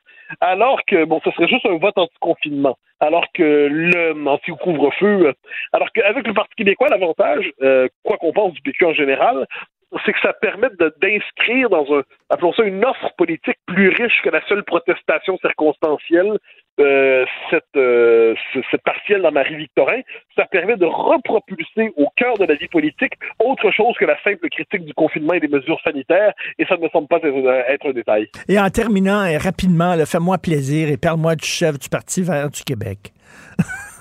Ah bon, ah oui, euh, M. Tirel, qui veut dénazifier, qui, qui, qui est d'accord avec la politique de dénazification. Oui, oui, oui. Ben, il va être déçu parce que Poutine lui-même est en train de modifier, à ce qu'on en comprend, les critères pour négocier la paix avec l'Ukraine. Le critère de dénazification n'est plus exigé. Autrement dit, il ne désire plus un gouvernement purement pro-russe à sa botte euh, à, à, Kiev. Donc, je devine que le Parti vert va devoir modifier sa doctrine et sa politique.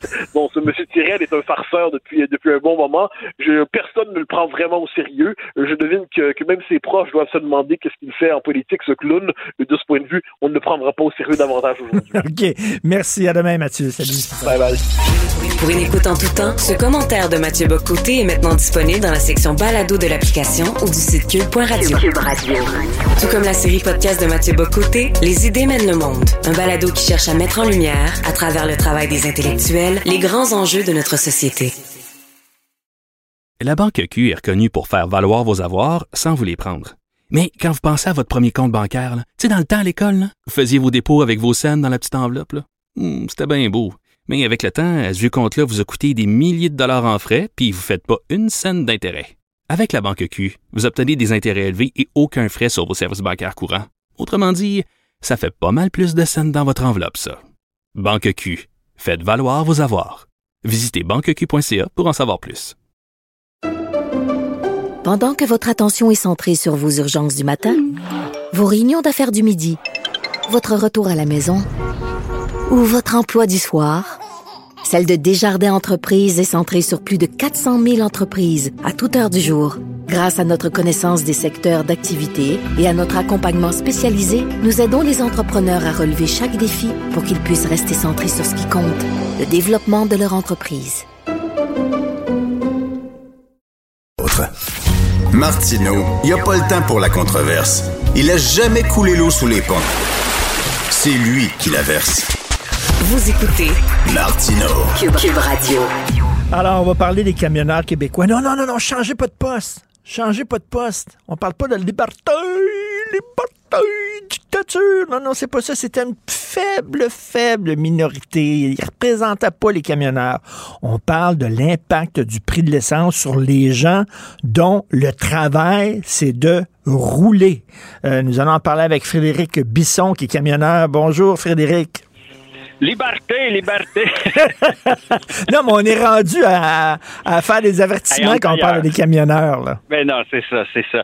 Euh, je vais te corriger, euh, Richard. Pour les camionneurs, on dit pas de l'essence, on dit du fuel, ben oui. Euh, du diesel. Ça coûte encore plus cher. Écoute, je suis, je suis chez un client en ce moment. Je viens de faire une livraison à Cape Cod et d'habitude au Massachusetts, là, on est habitué à faire le plein à 3 dollars 90 le gallon, 4 dollars.